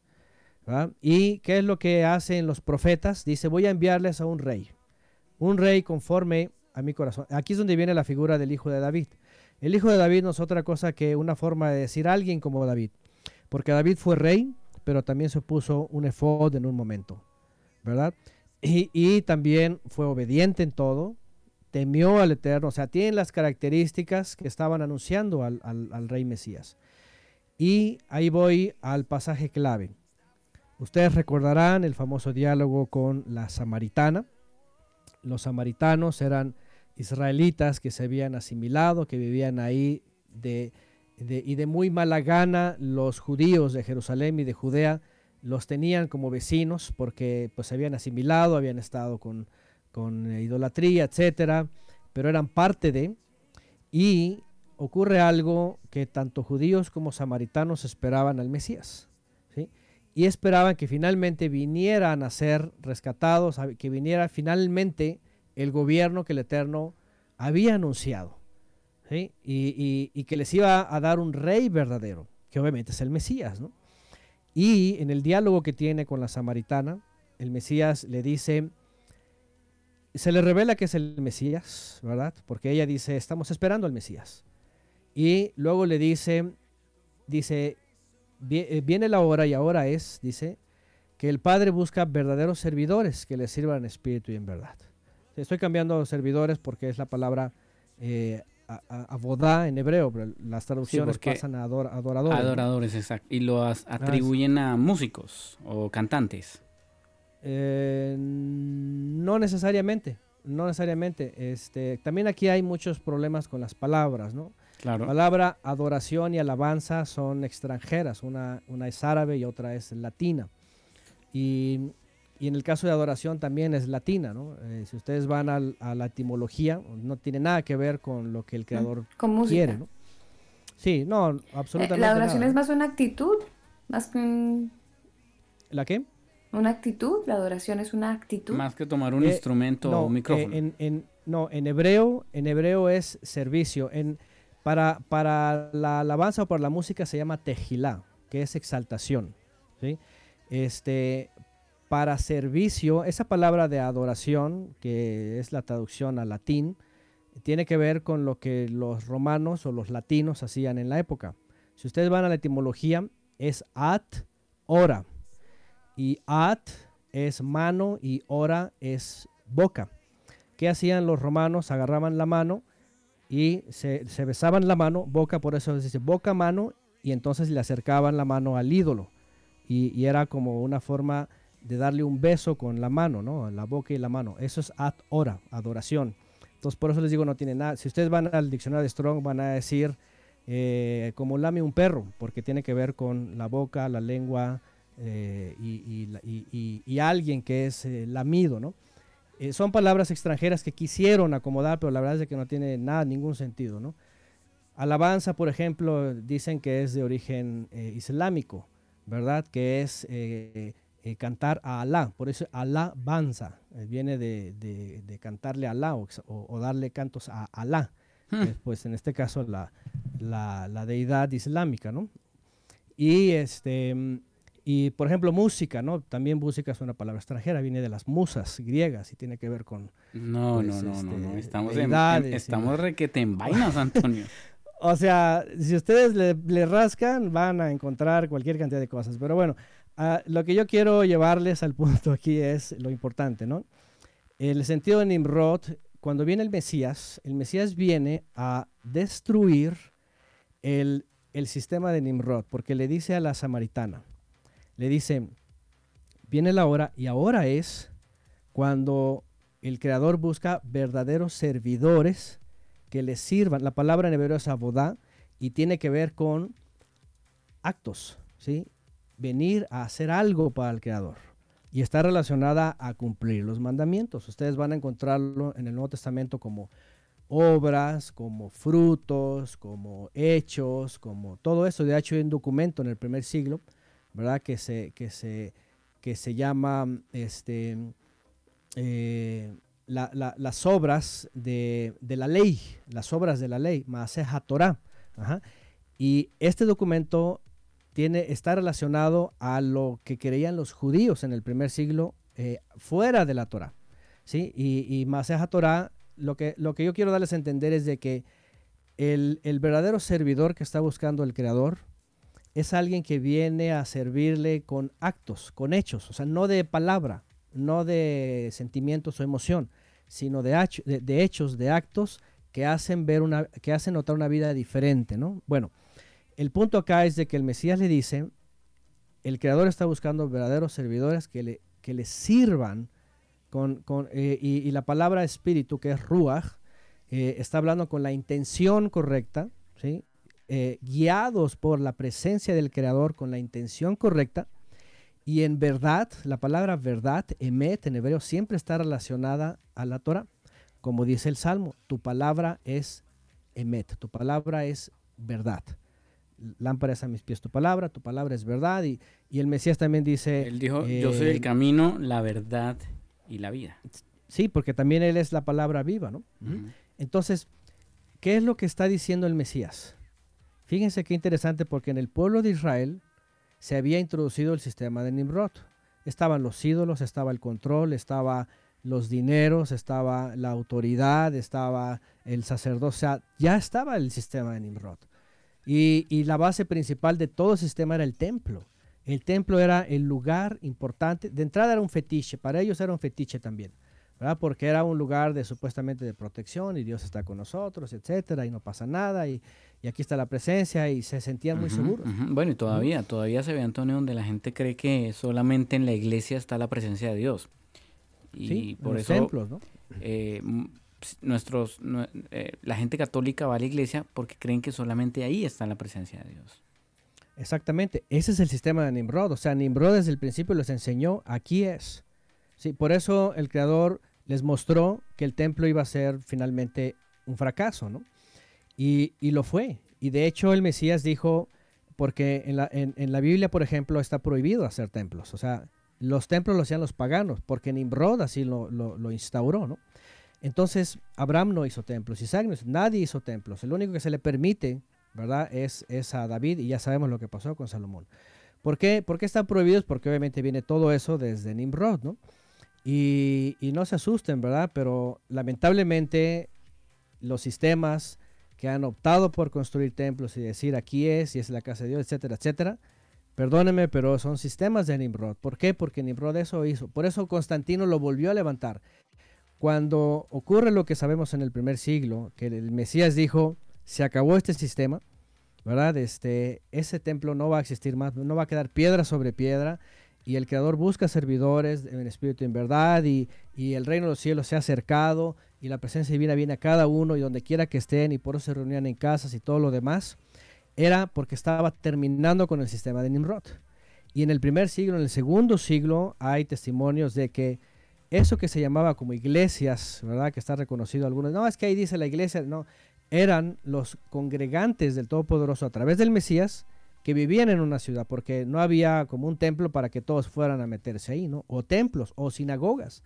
La realidad es de que el libro de los Hechos menciona que terminaban reuniéndose en casas, entre casas, entre familias, entre cercanos, y que eh, y que veían una forma diferente en la libertad del Mesías a servirle al Creador. ¿Por qué? Porque cuando había sinagogas o templo estaban sometidos a los lineamientos que finalmente el hombre iba imponiendo y no el Creador. Por eso, por eso, por eso se duplicaba el sistema de Nimrod. ¿no? Entonces, ¿qué es lo que ocurre? Que el Mesías viene a enseñarnos a todos hasta el día de hoy que lo primero que tiene que empezar en, en nuestra vida es buscarle a Él para servirle a Él. ¿sí? Si Él ya nos vino a rescatar por medio del Mesías, el cual es el, el que nos lleva al Padre, ahora imagínense, si nos lleva al Padre, pues ¿por qué tenemos que buscar el sistema de Nimrod? ¿Me entienden? ¿Por qué tendríamos que estar buscando hombres? ¿Por qué tendríamos que estar buscando ministros? Quien interceda, quien hagan esto, quien haga otro, quien oren, o sea, eh, en el sentido como lo ha hecho pues un sistema, ¿no? Que están basados en edificios y en personas, ¿no? Que aparentemente, este, espiritualmente son hasta padres, algunos les llaman papás, ¿no? Y conozco denominaciones en donde les llaman papás eh, o mamás, eh, fuera del catolicismo, que ya de por sí ahí se lleva este sistema, ¿no? Entonces, yo quisiera que, eh, justamente como lo dijo Alba hace rato, que cuando se analiza estos, estos personajes que no tienen nada que imitarle, pero sí que detectar para rechazar, podamos volver a, conocer esa voluntad del Creador cuando Él ya envía su presencia, no a templos, sino a nosotros para saber cómo vivir, ¿no? Porque una de las cosas que, por ejemplo, Pablo le dice a los corintios es, necesitan transformarse renovando su mente para que puedan conocer la voluntad del Padre porque había muchos vicios en el primer siglo. O sea, Corinto, sobre todo Corinto, ¿verdad? Que era un desorden, ¿no? Sí, una iglesia y, muchos lugares. de mañas, muy mañosa la iglesia de Corinto. Por supuesto, tantos problemas, pobre hombre de Pablo, ¿verdad? Tratando de resolver todos los problemas, tantos problemas que había por todos lados.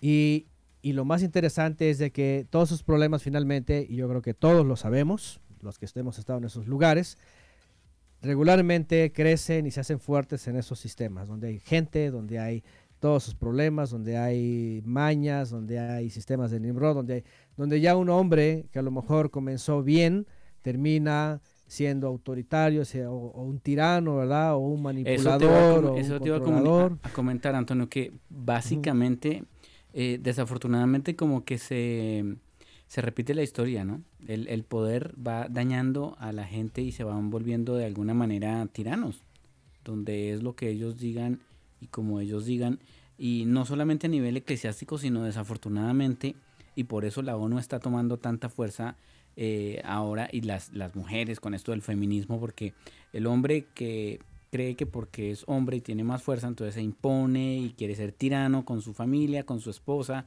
y todo lo demás. Y, pues eh, estamos viendo básicamente la réplica de lo que ya pasó. Así es, es una descomposición eh, para llevar al desorden, finalmente llevar para la rebeldía al Creador, ¿no? A la rebeldía. Los hijos se vuelven tiranos, no quieren nada con los padres, ¿sí? las mujeres se levantan a hacer su tiranía, sí, los hombres también han hecho uso de la tiranía ¿sí? por muchos siglos y en, muchas, en muchas ocasiones. El, el, gobierno también, o sea, a través de todo lo que hacen, o sea, hoy día ya nadie sabe, nosotros hemos hablado de, de cómo eh, con estos organismos, el sistema que está hasta arriba, ¿verdad? De la, de, la bestia, pues es tirano también, ¿no? Porque controla, este, eh, reduce a nada, eh, guerras, este, mata, crea virus, crea vacunas, negocio, dineros, controla la religión. Es más, es algo muy triste que las mismas denominaciones, por ejemplo, y, aquí es donde se nota otra vez cómo están bajo el sistema de Nimrod, que es el de Constantino, ¿no? Porque mm, regularmente están están este, reguladas por, por, el Estado, ¿no? las denominaciones tienen su, su, número de permiso, yo qué sé, dan cuentas, el número de, de, fieles, todo, etcétera. Todo, o sea, si, si lo ven ustedes así, con, con, con esas gafas, ¿verdad? De, de, notar cada parte, van a ver a Nimrod en todos lados. van a ver a Nimrod en todos lados, ¿no? Como bajo y la eso sombra. es justamente como una sombra, ¿sí, ¿no? Y eso es justamente lo que el creador al principio no quiso. Por eso vino el Mesías para romper con todo eso, pero lamentablemente, pues la gente vuelve a mirar, porque a veces les es cómodo, porque les gusta, porque eh, como los jueces de Israel, ponnos un, un, rey, ponnos a alguien, necesitamos a alguien que esté ahí y, que, que nos guíe, que nos dirija, ¿no? A lo mejor es bien intencionado, pero al final no saben que esa persona se va a perder en el sistema de Nimrod, ¿no? Y eso es lo que, lo que nos enseña eh, la escritura sobre este hombre a rechazar, a buscar la forma de salir, ¿verdad? Yo le podría llamar a este hombre como reprobable, ¿no? Mi esposa desde hace años hizo una serie de mujeres de la Biblia, por ejemplo, y una las puso como, como este, eh, ¿cómo se dice? Mujeres, eh, no me acuerdo, las, las calificó, pero un grupo de ellas es mujeres reprobables, ¿no? Entonces aquí, por ejemplo, en el caso de Nimrod, pues quedaría así, ¿no? Como alguien reprobable totalmente y alguien que... Punto negativo.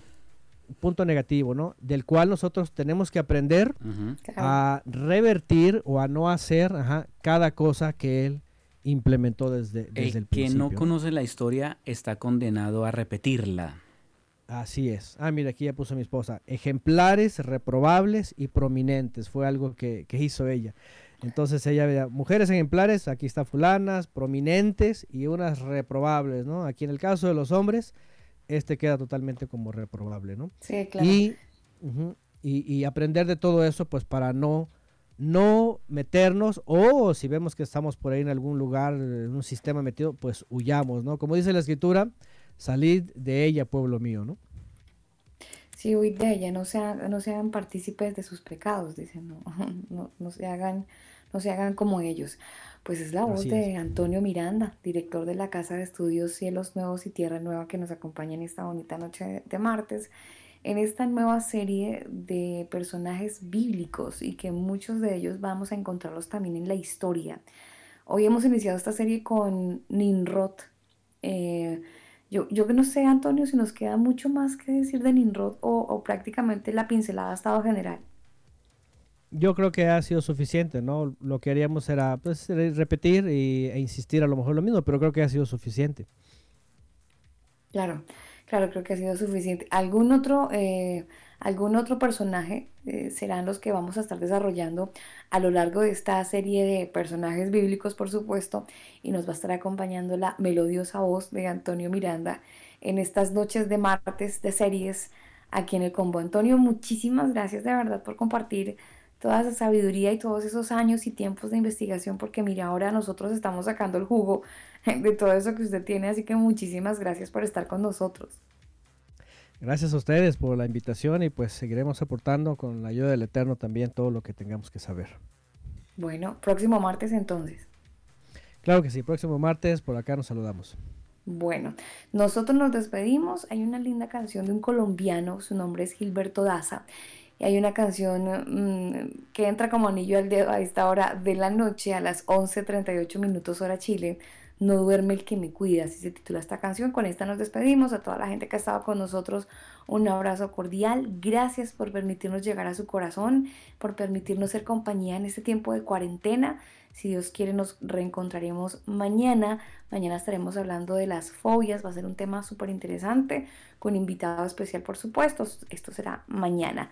Les amamos con veros. Ustedes están en nuestro corazón, en nuestras oraciones y nos despedimos con la voz de Gilberto Daza la canción No duerme el que me cuida. Antes de irme, quiero recordarles que este programa ha llegado a todos ustedes gracias a la gente de Manual de Sonido para Iglesias. Pueden ingresar a su sitio web manualdesonido.com y enterarse de algunos tipsitos, detalles importantes que hay que tener en cuenta a la hora de tener una buena calidad de sonido. Les amamos, se cuidan, chao.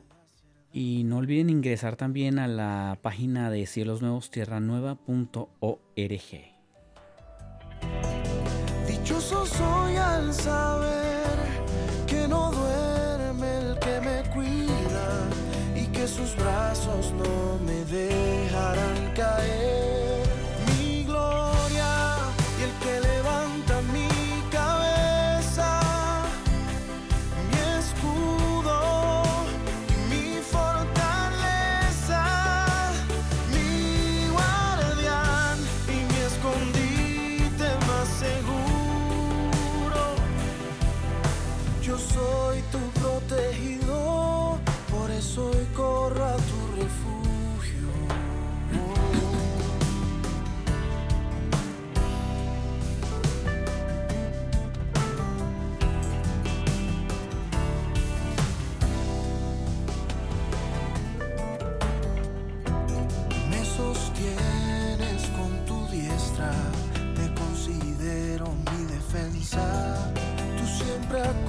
pies en mi ayuda. Dichoso soy al saber.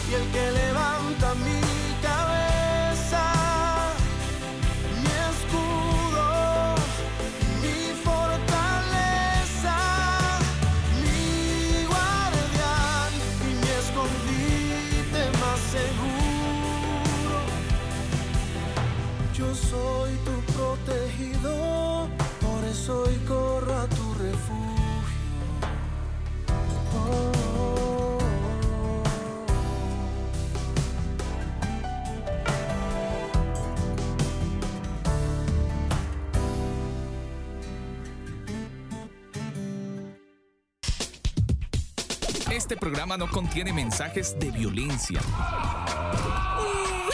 Las situaciones, nombres, personas y lugares descritos en este programa son producto de la ficción. Cualquier parecido con la realidad es pura coincidencia. El combo.